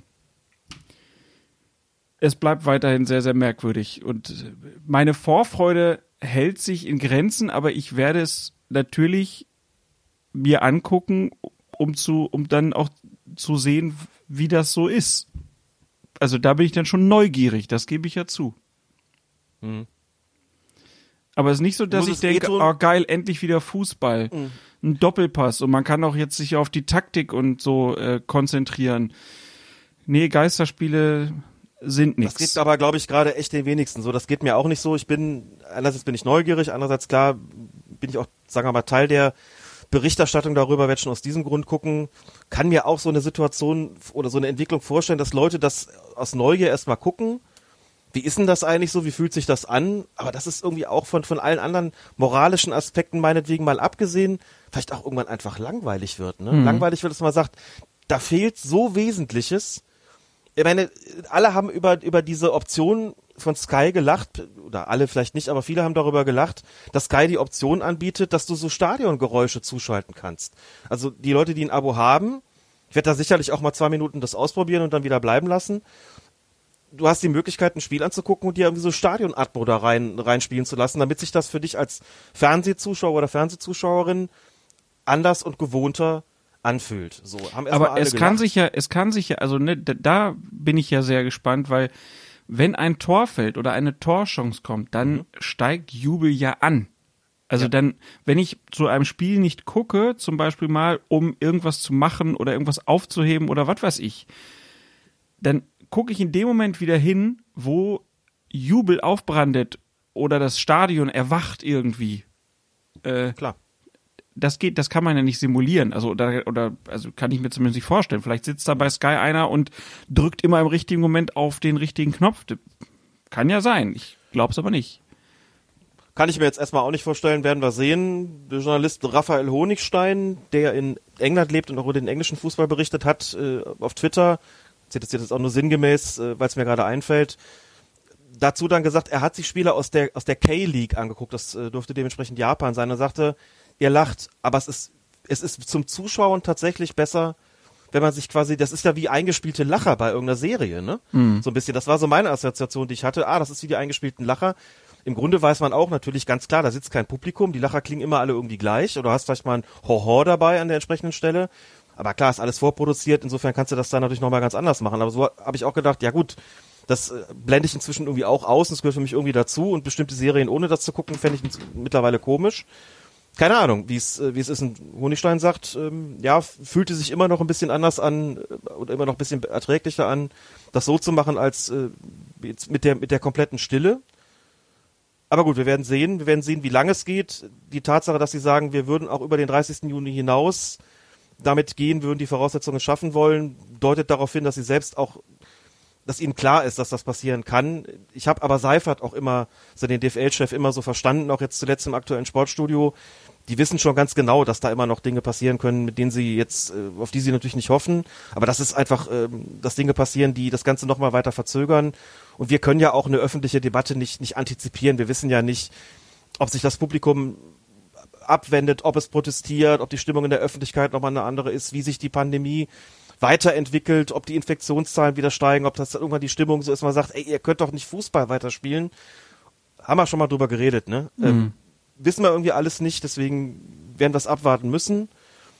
Und als ich mit Fröhlich gesprochen habe, sagt er im, im Übrigen auch, wir können uns auch nur begrenzt auf diese Situation vorbereiten. Für uns wird das natürlich jetzt auch so ein bisschen dahingehend Work in Progress sein, dass wir nach dem ersten Spieltag auch alle klüger sind, wie sich das anfühlt, denn es ist ja nicht nur Geist, es ist ja kein Geisterspiel, weil irgendwas vorgefallen ist, also weil, weil irgendwelche Ausschreitungen gegeben hat, das ist in Form von Strafe, sondern es ist was anderes. Und das schafft auch nochmal ganz andere Bedingungen. Und er sagt, das wissen wir auch nicht. Wir versuchen, die Schiedsrichter bestmöglich darauf vorzubereiten, nochmal darauf zurückzukommen und sagt halt, wir haben ja Unparteiische in den Reihen, die das schon mal erlebt haben. Dennis Eitekin natürlich, klar, hat das Spiel Gladbach gegen Köln gepfiffen in dieser Saison.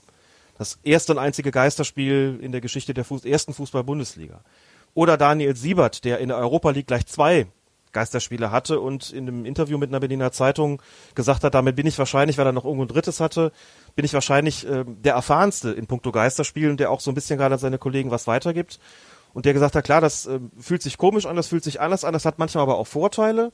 Es geht alles irgendwie so ein bisschen sachlicher zu, es geht ein bisschen fairer zu. Man hört natürlich die ganzen Rufe von, von Spielern und Trainern, das ist auch wieder komisch. Er sagt aber, man hört aber auch natürlich andere Geräusche auf dem Platz und sagt so sinngemäß, jetzt kann ich wieder Foulspiele hören. ne, du kennst das ja als Schiedsrichter, lernst du das ja kennen, wenn du anfängst zu pfeifen in, in den unteren Klassen und dann vergisst du diese, diesen, diesen Sound auch nie wieder, wie das klingt, Schienbein gegen Schienbein. Oder wie das klingt, Schlappen drüber gehalten, dieses, dieses Klock. Ne, wenn du es nicht klar gesehen hast, was da gerade war, dann hörst du, ob der den Ball gespielt hat oder nicht. Und nicht wegen des Ballgeräusches, sondern da gibt's Geräusche, da denkst du, oh, das hat den Fuß getroffen und du siehst eine Bruchteil von einer Sekunde später, dass der Spieler Schmerzen hat. Dann weißt du genau, aha, der hat niemals den Ball gespielt.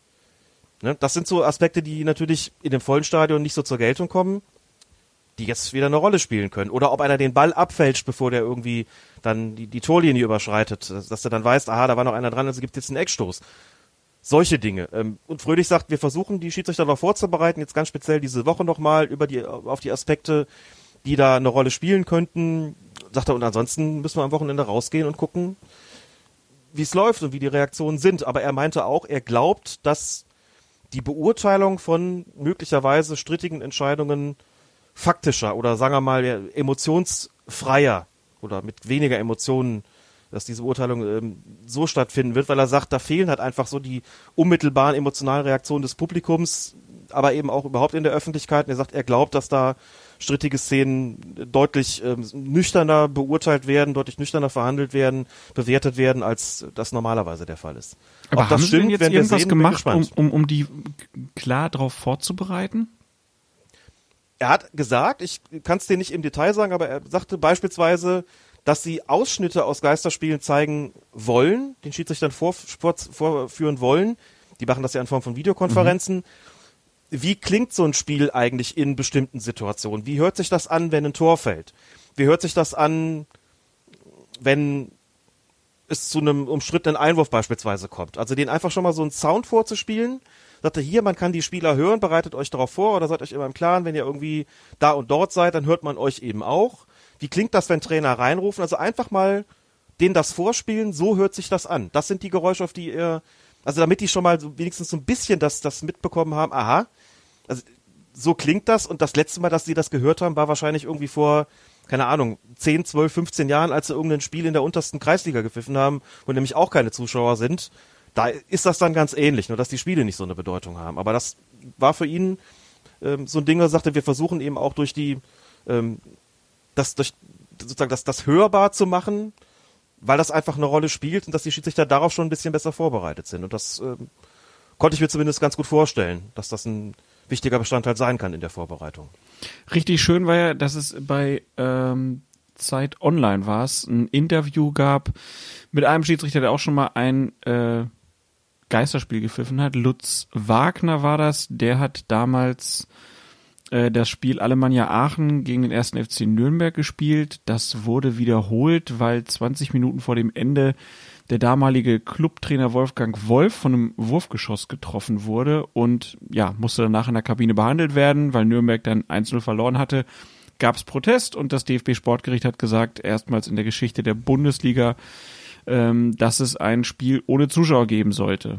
War dann am 26. Januar 2004 soweit und ich kann mich tatsächlich auch noch an die ja, mediale Begleitung da so erinnern, weil das schon irgendwie besonders war und da saß dann auch in diesem Aachener Stra äh, Stadion irgendwo eine, eine Person mit so einem Gespensterkostüm und ähm, hat einen Aachenschal um. Das Bild ist ja jetzt auch ziemlich oft wieder in den Medien präsent gewesen. Ähm, Lutz Wagner hat auch erzählt, dass man wohl davon ausgeht, dass das, was war das, die Frau des Geschäftsführers oder so eventuell war. Ich weiß das gar nicht mehr so genau. Äh, und seine Assistenten waren übrigens Peter Hennes und Rainer Wertmann. Mit Rainer Wertmann arbeitest du aktuell auch öfter mal zusammen.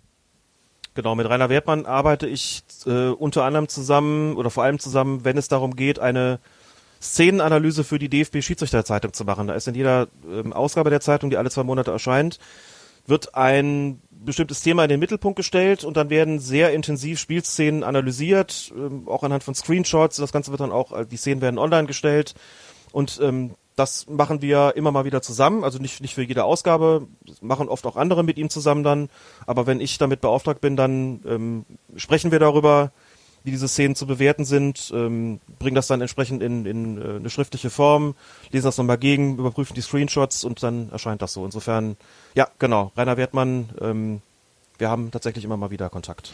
So, der war damals äh, Assistent und es war übrigens wohl die Gattin eines Aachener Geschäftsstellenmitarbeiters, so sagt es Lutz Wagner. Und Lutz Wagner sagt dann, er hätte in der Halbzeitpause äh, SMS bekommen, wo ganz viele geschrieben haben, Lutz, man versteht jedes Wort. Einfach um ihm zu signalisieren, alles, was du gesagt hast, hat man gehört. Und dann ist er wohl auf den Platz gegangen und die Spieler haben dann, äh, oder er hat dann zu den Spielern gesagt, übrigens, man hört alles, äh, jedes Wort. Und die Spieler haben gesagt, ja, das wollten wir Ihnen auch gerade sagen.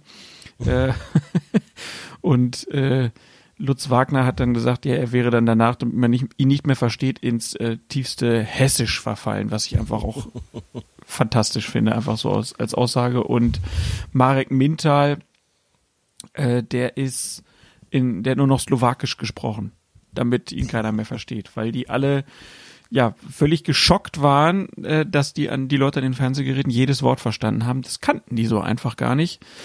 Ähm, ich schätze mal, die Spieler werden darauf besser vorbereitet sein jetzt bei der Bundesliga-Premiere, aber vielleicht das ein oder andere äh, Gespräch wird man ja trotzdem dann mithören können. Sky hat da ja auch gesagt, dass sie da besonders drauf achten wollen.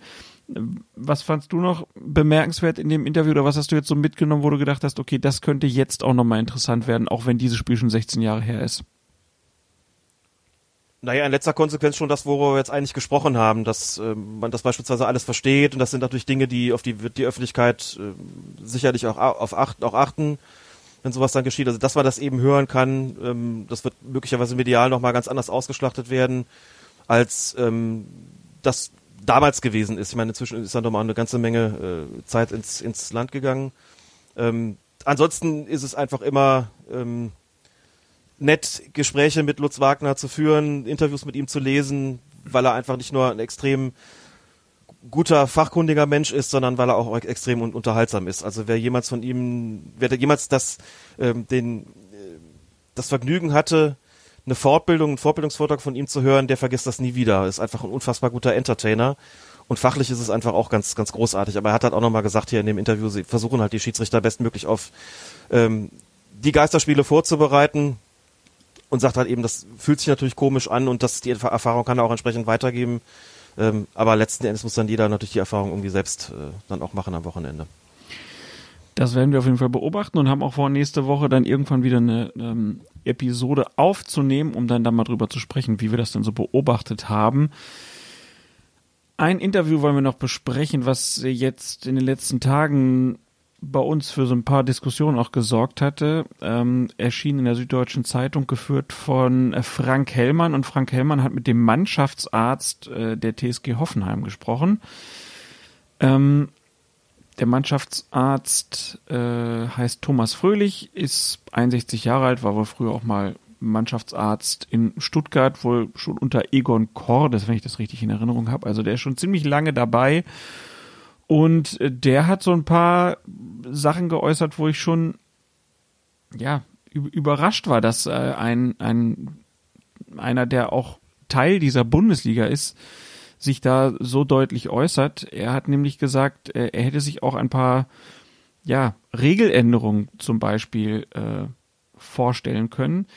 Ich zitiere mal, äh, mir geht es um kleine Änderungen auf dem Platz. Da habe ich drei Verbesserungsvorschläge. Der erste betrifft das klassische Foulspiel. Wenn danach der gefaulte Spieler am Boden liegt, wird ihm ja oft per Handshake aufgeholfen. Aus Fairplay-Sicht wird das gerne gesehen, aber das sollte in dieser Phase dringend gelassen werden, denn das ist ein falsches Zeichen. Kann man nachvollziehen, oder? Kann man nachvollziehen. Und ich könnte mir vorstellen, dass das auch tatsächlich seltener zu sehen sein wird als sonst.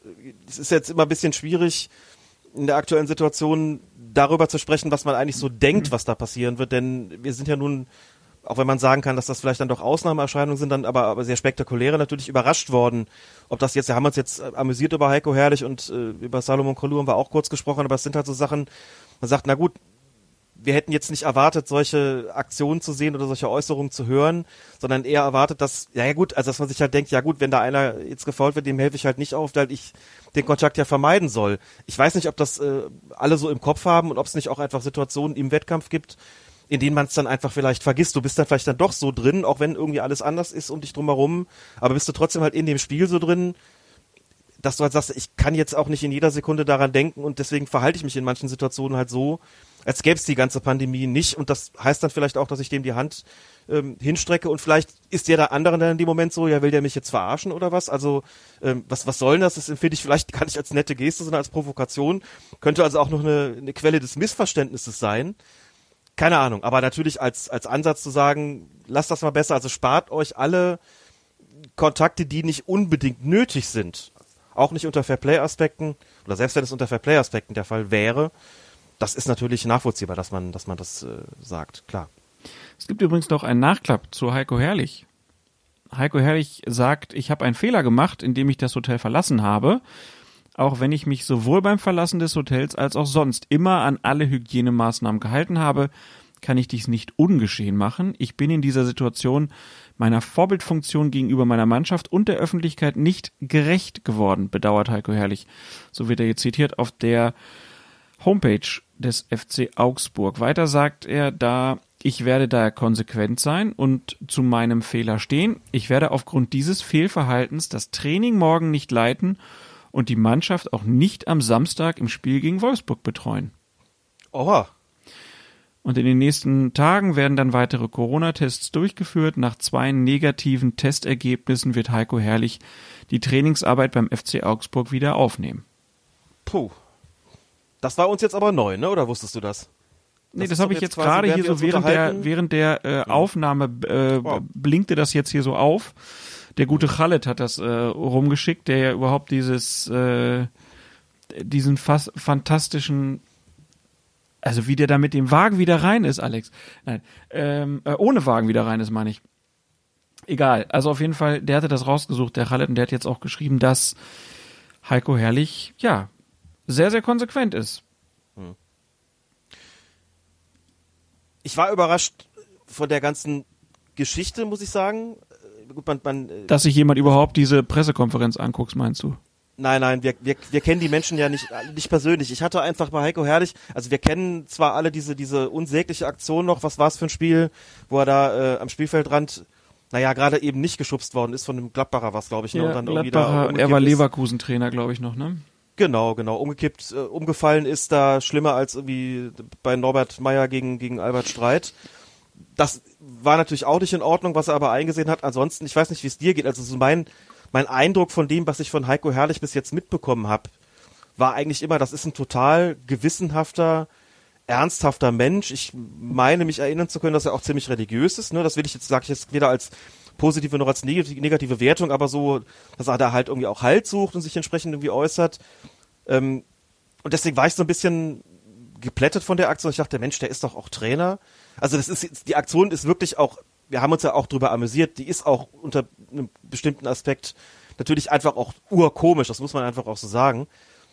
Auf der anderen habe ich gedacht, echt Heiko Herrlich, das hätte ich jetzt irgendwie nicht gedacht. Ähm, das entsprach jetzt nicht meinem Bild von ihm, aber meinem Bild von ihm entspricht es jetzt schon deutlich eher, dass er eben hingeht und dann sagt, ich ziehe jetzt die Konsequenzen, denn ich habe äh, gegen eine Vorschrift verstoßen, die ja nun auch nicht irgendwie gemacht worden ist, um uns zu schikanieren, sondern die einfach ihren Sinn hat. Was ja auch bedeutet, wenn ich da jetzt gegen diese Quarantänevorschriften verstoßen habe, dann kann ich da einfach eigentlich erstmal nicht mehr äh, meinem Amt nachgehen, denn damit gefährde ich ja andere. Ne? Also muss ich jetzt eben strenge Quarantäne haben, muss von der Mannschaft abgeschirmt werden und kann jetzt eben, weiß nicht, ob sie das wirklich zwei Wochen lang machen äh, oder wie lange auch immer, aber müssen dann irgendwie zwei Tests machen. Und deswegen bin ich jetzt erstmal zumindest für ein paar Tage raus. Und das vor seinem ersten Spiel. Ich meine, der ist ja nun neu, ne? Der ja. hat ja noch kein Spiel mit Augsburg gemacht. Und jetzt vor dem ersten Spiel sowas und jetzt kann er die da nicht trainieren. Also auch das bringt diese ganze Corona-Geschichte ja jetzt irgendwie mit sich. So, also es ist, boah.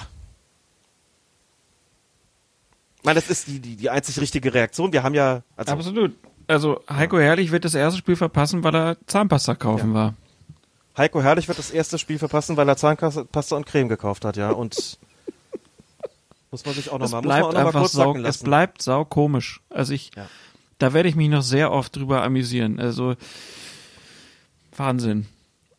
Naja, also, aber die, die Aktion absolut konsequent, dass er das jetzt so macht, wahrscheinlich auch, ne? Die werden auch schnell gemerkt haben, du, da hast du aber jetzt wirklich Quatsch gemacht und das Einzige, wie wir das irgendwie wieder einfangen können, wird auch das sein. Ne, geschenkt, aber es hätte auch andere gegeben, die irgendwie nochmal zwei Tage versucht hätten, mal, wie schlimm wird's? Und er sagt aber ziemlich schnell, nee, okay, habe ich Quatsch gemacht, ähm, bin ich jetzt raus. Und das ist gerade in der Situation, wo Augsburg sich befindet und er als neuer Trainer mit Sicherheit keine Entscheidung, die ihm ganz leicht gefallen ist. Kommen wir zurück zu den. Ja? Ja, ganz, ganz kurz, Mhm. weil auch der Name Kalu gefallen ist. So sehr wir uns amüsieren oder dann auch mal irgendwie an die, an die Stirn fassen, wenn solche Dinge passieren, auch wie bei Hertha, es ist schon immer auch wichtig, wenn sich die, diese Menschen dann nochmal äußern und Salomon Kalou hat das ja auch getan, hat ja dann äh, gegenüber dem Spiegel ein sehr reflektiertes Interview gegeben, hat gesagt, das, so bin ich eigentlich nicht und viele sagen ja auch, also wir haben den Kalou jetzt bis, bis dahin eigentlich nicht als totalen Hallodri kennengelernt so und es gibt vielleicht auch bestimmte Umstände, die das jetzt nochmal begünstigt haben, dass das irgendwie so, so blöd gelaufen ist. Finde es zumindest dann immer auch wichtig, nochmal nachzuschieben und zu sagen, diese Leute haben hinterher sich nochmal geäußert, ihren Fehler eingesehen, auch vielleicht Konsequenzen gezogen, um Entschuldigung dafür gebeten und, und, und und wirklich Einsicht erkennen lassen. Ich finde das schon immer auch wichtig, das dann nochmal nachzuschieben und sozusagen nicht auch bei der Belustigung zu belassen, sondern zu sagen, ähm, diese Einsichtsfähigkeit ist eben da und das gibt einem ja dann auch äh, ein Stück weit den Glauben an die Menschheit zurück. Ne? Ja, und also man muss ja auch immer sagen, dass Leute Fehler machen.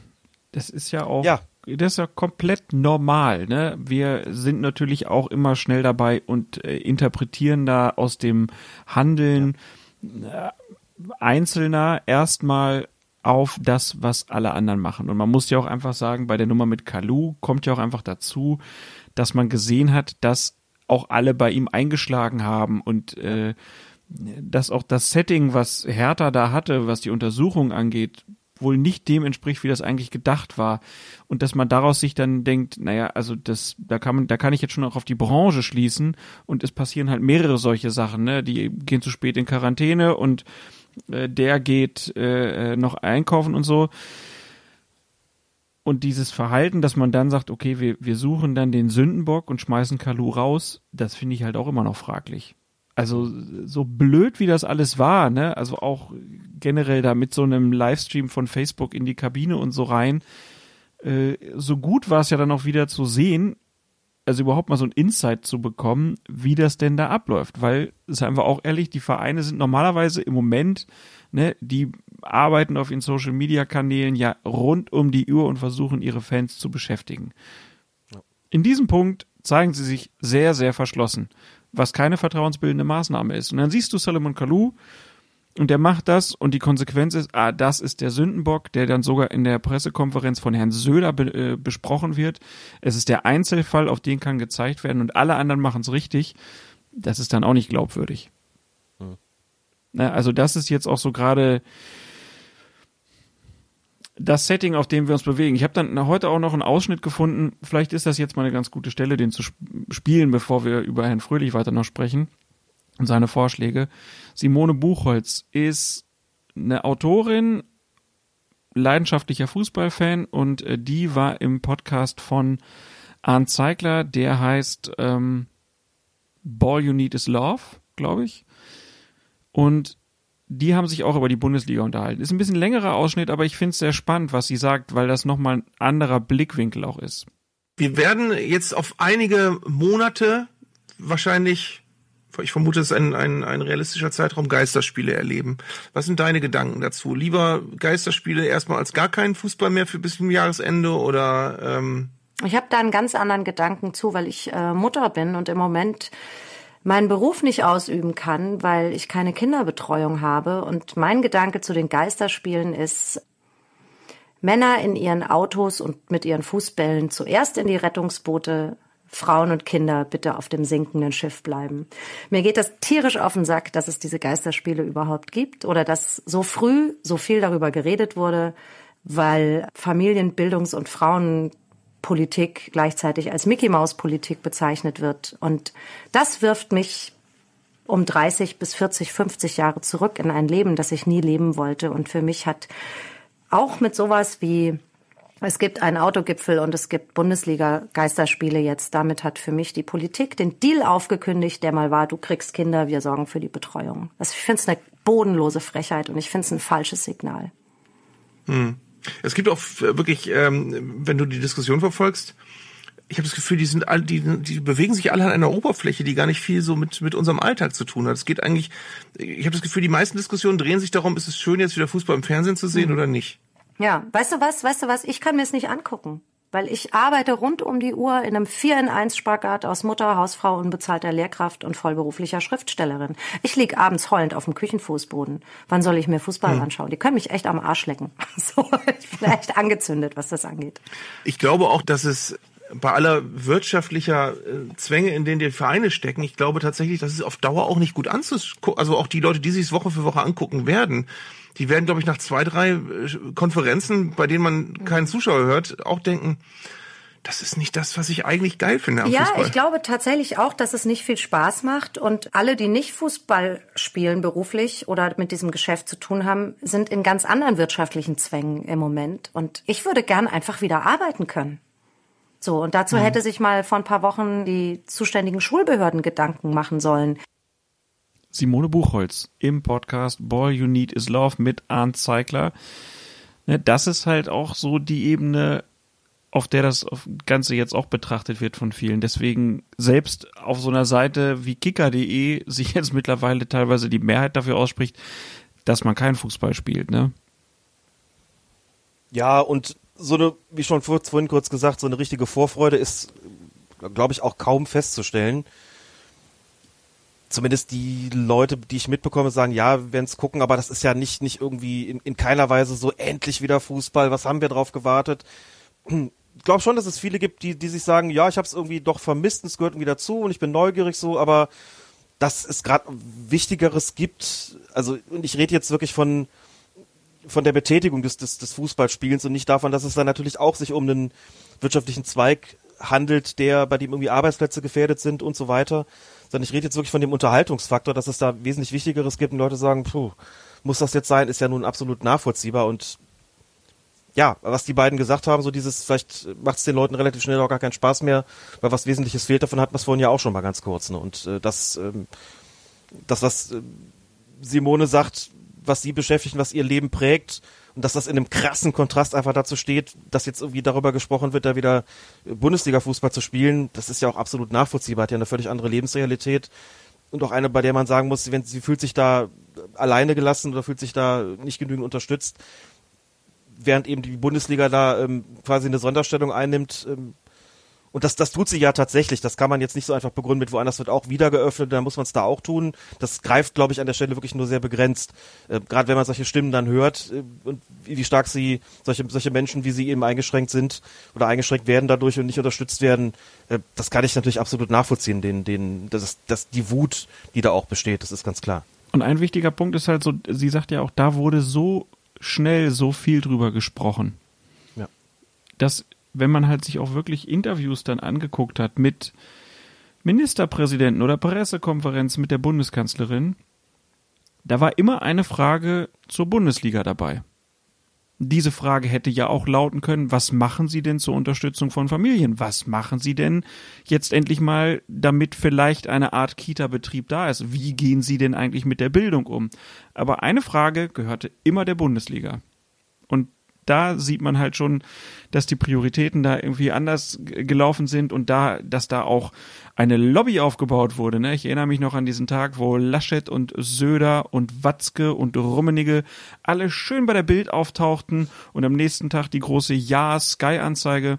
Das sind wirklich Sachen, die, äh, die werden hängen bleiben. Ne? Also das, da einfach, das ging auf einmal alles wieder, da wurde sich drum gekümmert und da werden natürlich jetzt einige sagen, ja, aber die machen ja auch alles selber. Ja, aber warum wurde da der Diskurs geführt? Und auf anderen Ebenen warten wir immer noch auf eine Normalität und da spielen jetzt diese Leute Fußball und äh, es, es, wollen die meisten aber auch gar nicht sehen. Ähm, also es ist schon, das wirft den die DFL und deren Arbeit äh, oder zeigt darauf ein, ein, ein Licht in dem sie gar nicht stehen wollen, glaube ich. Also das, das kann man nicht wollen, aber sie nehmen es auch billigend in Kauf. Und diese ganzen Äußerungen, bodenständig, nachhaltig und so weiter, die leiden darunter aus meiner Sicht direkt. Weil ich mir auch nicht vorstellen kann, dass sich der Fußball verändert. Wer glaubt denn, dass die Vereine ab sofort alle 15 Prozent äh, dessen, was sie einnehmen, erstmal aufs Konto packen? Wenn es dann gegen Nein, den Abstieg geht, dann wird der, dann wird der, der Stürmer, den man noch braucht, auch noch verpflichtet. Das wird, da wird sich nichts dran ändern. Und der Sportjournalismus wird sich auch nicht ändern. Im Grundsatz glaube ich das auch nicht. Auf der anderen Seite, ja, liegt es dann schon immer auch an den Konsumenten und Konsumentinnen natürlich, an den Fans und an vielen anderen, darauf zu insistieren, wenn sich das alles mal wieder normalisiert hat und äh, wenn irgendwie Corona dann irgendwann auch mal vorbei ist, und das wird ja alles, wird uns ja noch eine ganze Weile bei Beschäftigung halten. Und das ist, glaube ich, noch gar nicht abzusehen. Wir werden jetzt mit Geisterspielen irgendwie anfangen, mal gucken, ob die Saison zu Ende gebracht werden kann. Was ist mit der nächsten Saison? Wie wird sich dann verhalten? Was heißt das irgendwie für irgendwelche Wechsel, für das Bild des gesamten Fußballs nach außen? Das wird uns ja alles noch monatelang wirklich in Atem halten. Das ist jetzt auch wieder nur eine, eine Episode. Und jetzt, ich würde Stand jetzt auch sagen, kann ich mir nicht so richtig vorstellen, dass sich dahinter ja alles ändern wird. Aber wir wissen auch alle nicht, was sich noch in den nächsten Monaten tun wird, bis dann irgendwann in einer mir sehr fern vorkommenden Zukunft auch wieder Spiele mit Zuschauern und Zuschauerinnen stattfinden können. Und dann ist es, dann sind wir ja erst an dem Punkt, wo man sagt, und jetzt hast du sozusagen von den atmosphärischen Rahmenbedingungen wieder so eine gewisse Normalität. Das wird aber noch sehr, sehr lange dauern und weil das so ist, wird der Fußball bis dahin halt völlig anders bleiben und das bietet äh, natürlich große Gefahren auch für, für alle Beteiligten in vielerlei Hinsicht. Das bietet gewisse Chancen irgendwie zu verändern oder einfach darauf zu insistieren, dass sich gewisse Dinge ändern, vielleicht auch über eine gewisse, gewissen Einsichtsprozess, der dann stattfindet äh, in den kommenden Monaten, wo eben keine Zuschauer im Stadion sind. Das gibt ja immer auch so Rückkopplungseffekte, das wissen wir ja alles noch gar nicht. Ne? Das ist irgendwie vielleicht sich auch nochmal eine, mh, soll man sagen, dass das Gewicht von Fanstimmen irgendwie größer wird, die gesagt haben, die ja auch sich dazu verhalten werden und sagen, und wir haben gesagt, wir boykottieren das ja sozusagen oder wir, wir werden uns nicht kümmern um Fußball, solange diese Spiele ohne Zuschauer stattfinden. Ähm, vielleicht kriegt das nochmal einen anderen Stellenwert. Das könnte ich jetzt alles, es ist für mich ein riesengroßes Stochern im Nebel. Wissen nicht, wie die Spieler sich dazu verhalten. Das ist alles noch völlig unwägbar. Und insofern würde ich auch, also jetzt nicht ausschließen wollen, dass es da auch zu gewissen Veränderungen kommt, wenn das alles mal vorbei ist, aber vielleicht auch zu Veränderungen, mit denen wir heute noch überhaupt nicht rechnen. Da ist natürlich recht. Es ist immer ein bisschen Stochern im Nebel, aber trotzdem äh, kann man ja seine Vermutung ja auch anstellen und einfach sagen, äh, die Frau Buchholz hat einfach recht so in dem, was sie gesagt hat. Es wurde sich da, die Prioritäten wurden falsch gesetzt. Ähm, und der Fußball hat sich da nicht unbedingt einen Gefallen getan, wie er sich in den letzten Wochen verhalten hat. Da stimme ich absolut zu.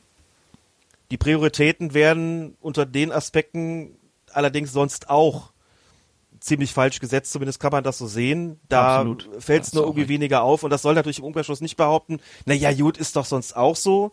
Deswegen müssen wir da jetzt erst auch kein, Fach auf, kein Fass aufmachen. Ist doch klar, dass wir gerade in einer Situation sind, wo es nochmal auf bestimmte Formen von Unterstützung und auch Wertschätzung und was weiß ich nicht nochmal noch mal wesentlich stärker ankäme und dann wirkt's natürlich alles, also dann ist diese ganze Glitzerwelt des Fußballs natürlich wirkt nochmal noch mal viel deplatzierter.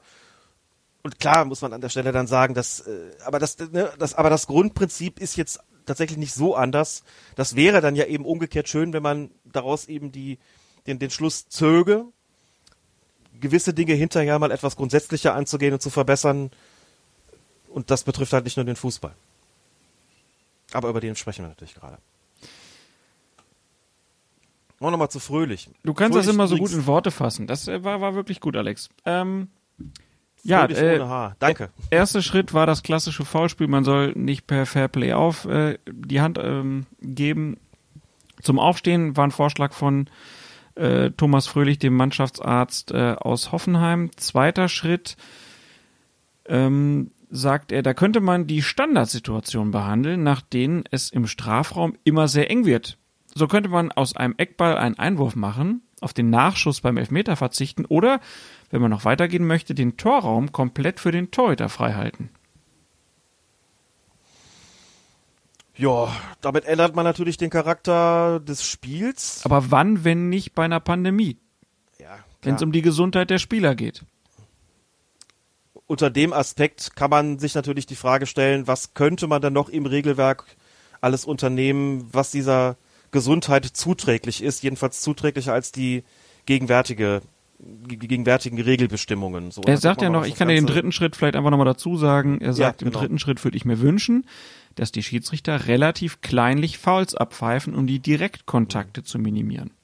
Er argumentiert natürlich aus einer Medizinersicht, aber durchaus begründet, wo man sagen kann, ja, wir wollen, dass die Spieler gesund bleiben, wir wollen, dass die sich nicht anstecken, um das Ansteckungsrisiko zu minimieren, müssen wir jetzt auch an die Regeln ran. Klar. Kann man so machen, wenn man sagt, wir wollen dann doch wenigstens wieder diesen, diesen Sport ausüben können. Also ändern wir die ein oder andere Regel, einfach um dem, äh, die halt als Ende die Regeln halt so, dass sie dem Gesundheit oder der, dem Schutz der Spieler zuträglicher ist. Das kann man machen, ändert natürlich dann auch grundsätzlich den Charakter.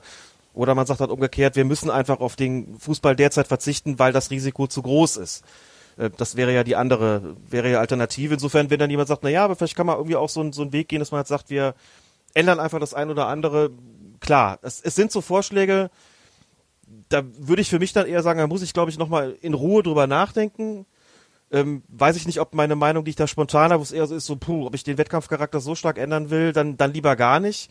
Oder ob ich sagen würde, ja gut, äh, kann man ausprobieren, wie ist es vorübergehen und später wieder ändern. Es ist halt immer auch zweischneidig. Ich äh, maß mir nach so einer kurzen Zeit ehrlich gesagt nicht, nicht an, das schon ein fest, festgelegtes Urteil zu haben, freue mich aber über jede Diskussion, die darüber stattfindet, dass man sagt, ja, wie wäre es denn, wenn da so eine Rückkopplung stattfinden würde? Ist der Fußball natürlich bei aller Wertschätzung für das, für das IFAB dahingehend auch ein bisschen schwerfällig, dass man sagt, gut, ähm, sowas muss ja sozusagen dann top-down für alle Klassen auch erstmal, es muss ja erarbeitet werden, es muss äh, diskutiert werden, es muss bekannt gegeben und umgesetzt werden, die Schiedsrichter müssen entsprechend geschult werden. Ich weiß ja schon, weiß ja, wie das bei Regeländerungen ist und dass das alles nicht so einfach ist. Ähm, ein paar davon sind sicherlich leichter umzusetzen, wenn man sagt, wenn der Ball über die Torlinie geht und es wird zuletzt von einem Verteidiger berührt, es gibt keinen Eckstoß, sondern einen Einwurf und den Einwurf gibt's an der Eckfahne. Das ist unproblematisch. Wenn du sagst, der Torraum soll freigehalten werden, ja, da musst du schon darüber reden, was passiert denn, wenn den einer betritt, ähm, wird dann sofort abgepfiffen oder wie macht man das? Alles nicht so einfach, ne? Und das ähm, steht natürlich dem, dass es halt so eine weltumspannende Sportart ist, auch mit dem weltumspannenden Regelwerk, steht dem so ein bisschen entgegen, da so mit schnellen Maßnahmen irgendwie da äh, zu agieren, aber Er zu bringt, er bringt wäre noch, das ein- sicher. noch Ich finde das, finde das schon, schon, äh, schon interessant, dass man sich solche äh, Gedanken macht. Die Vorschläge sind ja auch alles andere als abwegig. Genau, und er, er begründet das auch nochmal. Er sagt, anderthalb Meter Abstand, die wir ja eigentlich brauchen im Moment, die kann man auf dem Platz nicht einhalten. Das leuchtet jedem ein. Aber den normalen Bürgern, vor allem den Kindern, ist es doch schwer zu vermitteln, dass in den 90 Minuten beim Fußball alles außer Kraft gesetzt wird, was gerade mühsam in den Alltag eingebaut wurde. Also da sitzen dann zu Hause Leute, die sich gerade versuchen, krampfhaft daran, daran halten, zu halten, nicht mit Leuten in Kontakt zu gehen. Also man beobachtet das ja bei sich selber, man guckt Fernsehen, irgendein Film oder eine Serie oder so, oder vielleicht auch irgendein Sportspiel von früher und denkt, krass, die klatschen ab oder die geben sich die Hand. Weil man das schon jetzt so drin hat, teilweise. Und jetzt gucken wir wieder Fußball und da wird, ist alles aufgehoben, was wir draußen an Regeln gerade einführen. Sicher, das könnte einen gewissen Effekt haben, dass man eben sagt, guck mal, die dürfen da Dinge, die wir draußen irgendwie nicht dürfen. Und dass man irgendwie sagt, wir koppeln das irgendwie rück und das bedeutet auch, dass wir gewisse Regeländerungen vornehmen, die damit besser in Einklang stehen, damit da auch sozusagen so ein, so ein Vorbildcharakter gewahrt bleibt. Das kann ich zumindest nachvollziehen, klar. Insofern verstehe ich das auch, dass man sagt, ähm, es wird eh alles nachgemacht und so wie gewisses Verhalten eben nachgemacht wird in den unteren Klassen, was die oberen da sozusagen vormachen, gibt's halt auch so einen gesellschaftlichen Aspekt, der dabei eine Rolle spielen muss, der berücksichtigt werden müsste und können wir das nicht einfach ins Regelwerk integrieren. Also wie gesagt, theoretisch kann ich mir das schon alles vorstellen und kann es vielleicht auch sinnvoll finden. So, es ist halt gerade, es führt mir aber auch vor Augen, muss ich schon auch sagen, wenn man solche Vorschläge macht, den Fußball dann da sozusagen äh, quasi pandemiereif äh, verändern will, dann ist das schon so massive Eingriff, wo ich denke, so, puh, vielleicht ist eine, eine längere Pause dann auch eine Alternative. ähm, einfach um deutlich zu machen, es geht halt einfach nur mal gerade nicht und wir haben keine Normalität. Und wenn man sagt, naja, wir, wir passen das eben so weit an, dass es geht und das bedarf dann eines anderen Regelwerks und damit können wir leben, damit äh, tragen wir sozusagen auch dem Gesundheitsschutz Rechnung, ist das sicherlich ein Aspekt, wo ich sagen würde, okay, kann man drüber nachdenken. Es ist bestimmt, äh, bestimmt ein kluger Vorschlag, der diskutiert werden sollte. Warum nicht? Klar. In dem Gespräch geht es dann auch darum, äh, um die Frage, ob er denn ähm, für einen Mund-Nasenschutz der Spieler wäre, was bisher ja nicht als praktikable Ma Maßnahme gelte. Ähm, darauf antwortet er dann, darüber sollten wir uns Gedanken machen. Aktuell scheint das Thema zwar abgeschlossen zu sein, aber es wird uns noch länger beschäftigen. Es ist für mich kein gutes Beispiel, ohne sichtbare Einschränkungen einfach loszuspielen. Theoretisch könnten wir auf den Mundschutz die Nummer der Spieler schreiben oder das könnte sogar eine weitere Werbefläche sein. Und dann wird er ja noch gefragt, glauben Sie nicht, dass die Fußballer selbst Masken sofort ablehnen würden? Und dann sagt er, wir kennen den Open-Window-Effekt von Hochleistungssportlern, die bei besonderer Anstrengung für Infektionen besonders anfällig sind. Daher müssen wir auch auf dem Platz alle Schutzmaßnahmen treffen. Dazu würde gegebenenfalls eine Maske gehören, wenn sie tolerierbar ist. Haben die Fußballer das schon mal ausprobiert? Und dann kommt was, was ich eben durchaus interessant finde. Ich, ähm, weil er sagt, er vergleicht es jetzt mit seinem eigenen Beruf. Ich stehe mit diesen Masken auch stundenlang im Operationssaal und komme dort gehörig ins Schwitzen. Dem würde sein Job wahrscheinlich auch leichter fallen, wenn er die Maske da nicht tragen würde, weil sie natürlich auch eine gewisse Einschränkung ist. Gehört natürlich genauso in den Bereich. Ändert das Ganze, ändert natürlich auch, sagen wir mal, wirkt sich natürlich dann auch auf die, auf die Spieler entsprechend aus. Ähm, das ist natürlich ein sehr sichtbares Zeichen einfach. Ne? Ich hab, wir hatten ja vorhin schon drüber gesprochen, wir werden jetzt sehen bei den Spielen, das sind nicht nur keine Zuschauer da, sondern der vierte Offizielle trägt äh, Mund-Nasenschutz. Die Trainer, Betreuer, Ersatzspieler, alle tragen das und sitzen auch noch auseinander. Das ist halt, dadurch wird es halt sicht- und greifbar sozusagen. Und das wäre natürlich, wenn man den Mund-Nasenschutz für Spieler einführen würde, erst recht so. Man sagt so, wir ändern die Regeln, größerer Abstand, gewisse Dinge äh, werden jetzt einfach vermieden, wo es zu, zu Aufläufen kommt und die tragen noch so einen Mund-Nasenschutz. Das geht natürlich an der Stelle noch weiter, klar. Also, dass er das aus medizinischer Sicht befürwortet, das begrüßt, das ist, glaube ich, klar. Ich meine, wir hätten was ich bei unserer vorletzten Episode auch kurz drüber gesprochen Ich habe gesagt, ich kann mir das einfach im Fußball nicht vorstellen. Also entweder macht man es richtig oder man lässt es halt bleiben. Auf die Idee, irgendwelche Regelanpassungen vorzunehmen, die dann besser dazu passen, wäre ich offen gestanden nicht gekommen. Ne? Wobei wir sie ja jetzt schon im Grunde haben mit den fünf Wechseln, ähm, wird ja schon eingegriffen, da wird ja schon gesagt, das ist ja nun ein Tribut, der da gezollt wird äh, an die Situation, die wir gerade haben. Oder die, die Hygienevorschriften, äh, die da einzuhalten sind, jetzt nicht als Teil des Regelwerks, aber eben als Teil sozusagen der Spielbestimmungen. Und da müssen wir ja auch einfach sagen, gucken wir uns im Alltag um. Da gibt's Leute, die laufen jetzt einfach mit diesen Masken rum und einige ärgern sich damit auch rum. Ne? Gerade Brillenträger haben da ja teilweise ein bisschen Probleme mit. Äh, gibt aber auch einfach Leute so, die gehen damit relativ sorglos um. Ne? Da hängt die Maske dann so irgendwo unter der Nase oder über dem Mund mal oder wird mal abgenommen oder keine Ahnung, hängt wie so ein Duftbäumchen im Auto rum und wird dann wieder äh, wieder übergezogen und man weiß auch nicht, wie, wie oft die Leute die so waschen. ja, stimmt. Und dann weißt du natürlich beim, beim, bei Profisportlern, also wie die Akzeptanz bei sowas dann wäre, weiß man auch nicht. Aber man geht ja jetzt, oder viele gehen davon aus, dass die schon die Leute schützen würden, äh, also jeweils den Gegenüber. Ne? Man schützt sich ja dann nicht selber, sondern mehr den Gegenüber. Sobald dann beide Masken tragen, soll der Schutz für beide dann besser sein.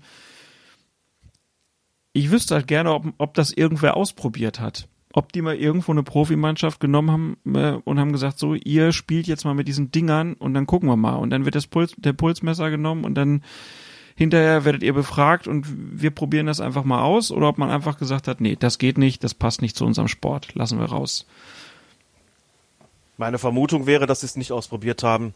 Ja. Einfach aus, vor dem Hintergrund, dass sie zunächst ja ohnehin nur Kleingruppentraining zugelassen haben und in dem Moment, wo in dem Training in Mannschaftsstärke zugelassen worden ist, war auch schon der Wiederbeginn terminiert und dann zählt natürlich jeder Tag und dann werden die auf jeden Fall unter Wettkampfbedingungen trainiert haben und nicht ausprobiert haben, wie sich das anfühlt, mit Maske da rumzulaufen. Das kann ich mir nicht vorstellen. Insofern gehe ich fest davon aus, dass äh, es zu diesem Versuch noch nicht gekommen ist. Wahrscheinlich nicht. aber gut, du hast es gesagt, das sind, sind ja Ideen, die sind jetzt auch einfach im Raum. Sie wurden teilweise auch direkt äh, wieder zerrissen. Da wurden einzelne Zitate raus äh, gerupft. Das fand ich ein bisschen ärgerlich, ehrlich gesagt. Ähm, aber wir haben es jetzt besprochen. Vielleicht wird es an anderer Stelle auch nochmal aufgegriffen. Schauen wir mal. Ähm, Ja, es ist halt einfach so, so eine Sache, wenn es aus dem, also völlig aus dem Zusammenhang reißt, Zitate sind ja immer aus dem, äh, aus dem Kontext gerissen, sonst, sonst wären sie ja keine. Aber wenn man es nun einfach nur, wenn man es so rausreißt, dass der Gesamtzusammenhang nicht mehr klar wird und was der Mann damit eigentlich will, dann kann man es natürlich auch skandalisieren, kann man sagen, so, das ist doch kein Fußball mehr. Und ich bin ja ehrlich, ne, als ich das gelesen habe, ich auch gedacht, boah, komm, hör auf. Also dann, dann lieber gar nicht. Der Fußball ist doch, so wie er gespielt wird, finde ich es doch eigentlich ganz gut und das ist ein, ist ein Wettkampf. Ich will da irgendwie auch nicht, dass da jetzt irgendwelche Torräume freigehalten werden und dass wir jetzt irgendwie die Eckstöße einwerfen und ich weiß nicht was so, das war mein erster Gedanke. Also auch bitte nicht irgendwie, es wird eh schon so viel rumgedoktert, dann machen wir da lieber eine vernünftige Pause, bevor wir da jetzt irgendwie sowas machen. Und jetzt aber auch durch deine Argumentation und nochmal mit nachdenken und sagt, ja gut, es ist natürlich einfach auch der Versuch so, dass wir diesen Sport überhaupt betreiben können. Dann passen wir ihn halt ein bisschen an die Gegebenheiten an und schützen damit Menschen. Was kann denn dagegen einzuwenden sein? Da muss man ehrlicherweise erstmal sagen, ja nix. So, nix. Das verändert dann halt den Charakter. Aber bitte, ich meine, wir leben gerade mit allen möglichen Veränderungen und äh, die vor allen Dingen viel schlimmer sind. Also warum sich nicht Gedanken darüber machen? Es ist ja auch eine Form von Rücksichtnahme. Und insofern sehe ich das schon auch so. So meine erste Reaktion vielleicht nicht so die geeignete war, sondern dass es sich zumindest lohnt, nochmal drüber nachzudenken. Das sehe ich auf jeden Fall auch so. Ja. Und das ist ja das Schöne an unserer Sendung. Wir haben schon oft unsere Meinung auch mal geändert. Warum denn auch nicht? Du meinst, wir sind die Virologen unter den Podcastern? Oh Mann, wenn wir mal so erfolgreich wie der Drosten sind, kriegen wir dann auch so viel Hass ab. Ah, ne, kriegen wir so schon.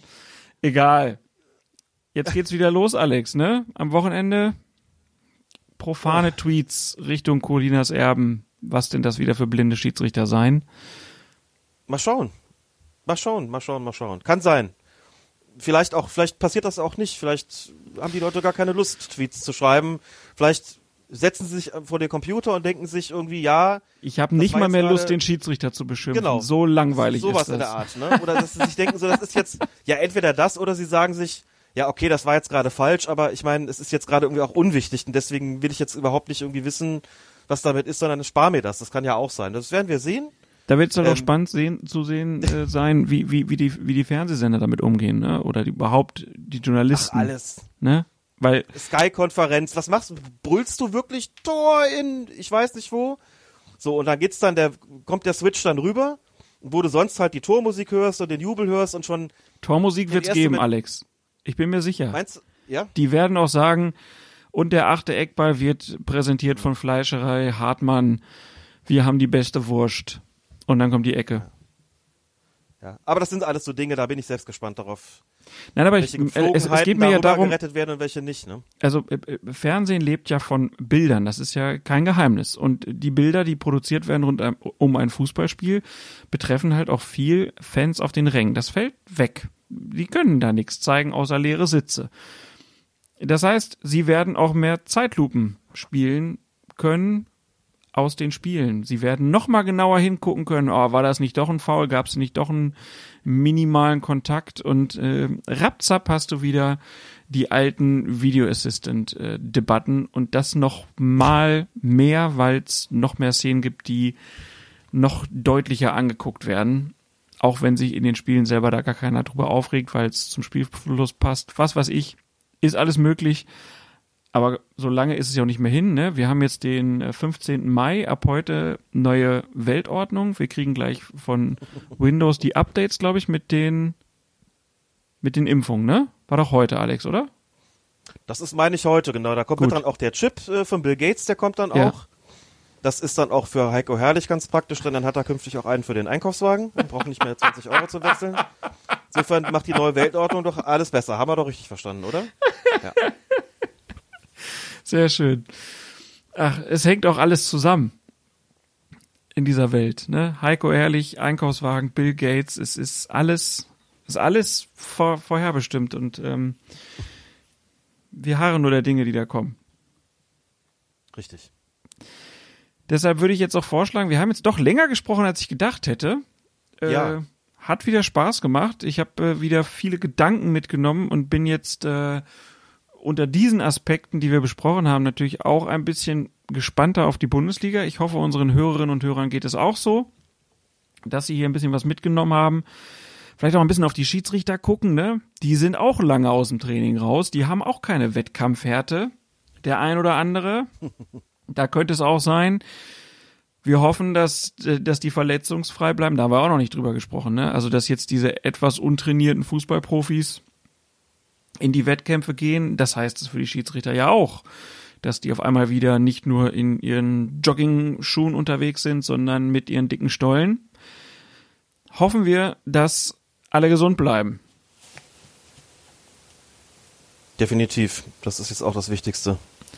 Möglichst wenig Verletzungen, keine Krankheiten.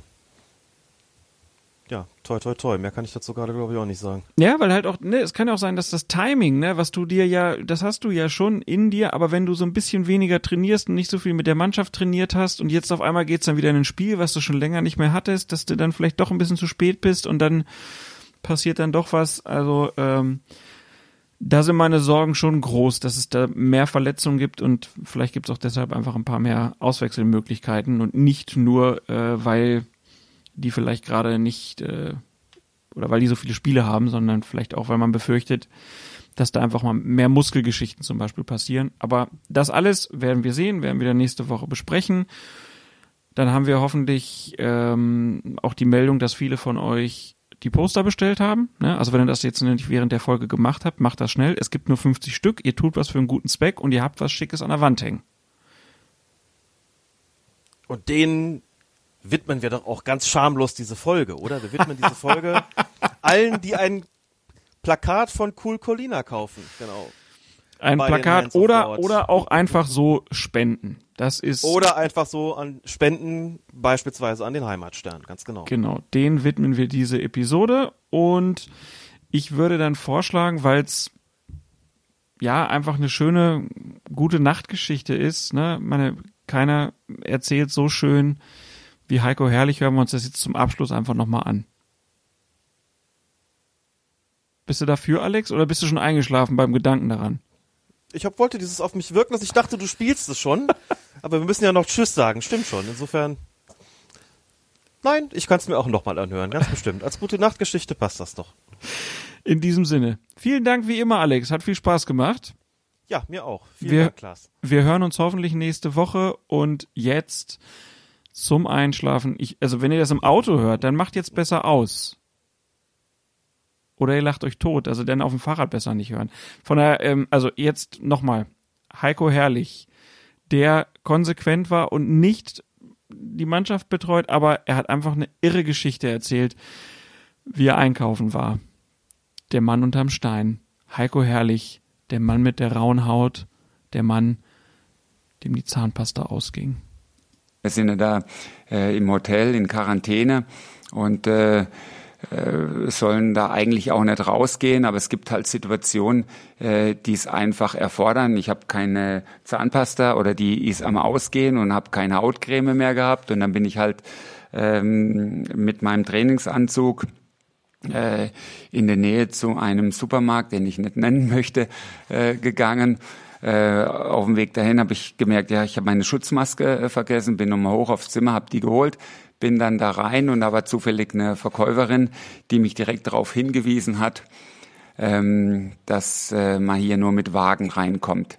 Ich hatte 20 Euro in der Tasche mitgenommen und habe ihr dann gesagt, dass ich nur Zahnpasta und Hautcreme mitnehmen möchte und zwei Hände habe und das dann auch äh, ohne Wagen schaffen. Dann sagt sie, nein, das sind äh, Vorgaben, äh, da halten sich alle dran, da muss sich jeder dran halten und wir müssen drauf achten.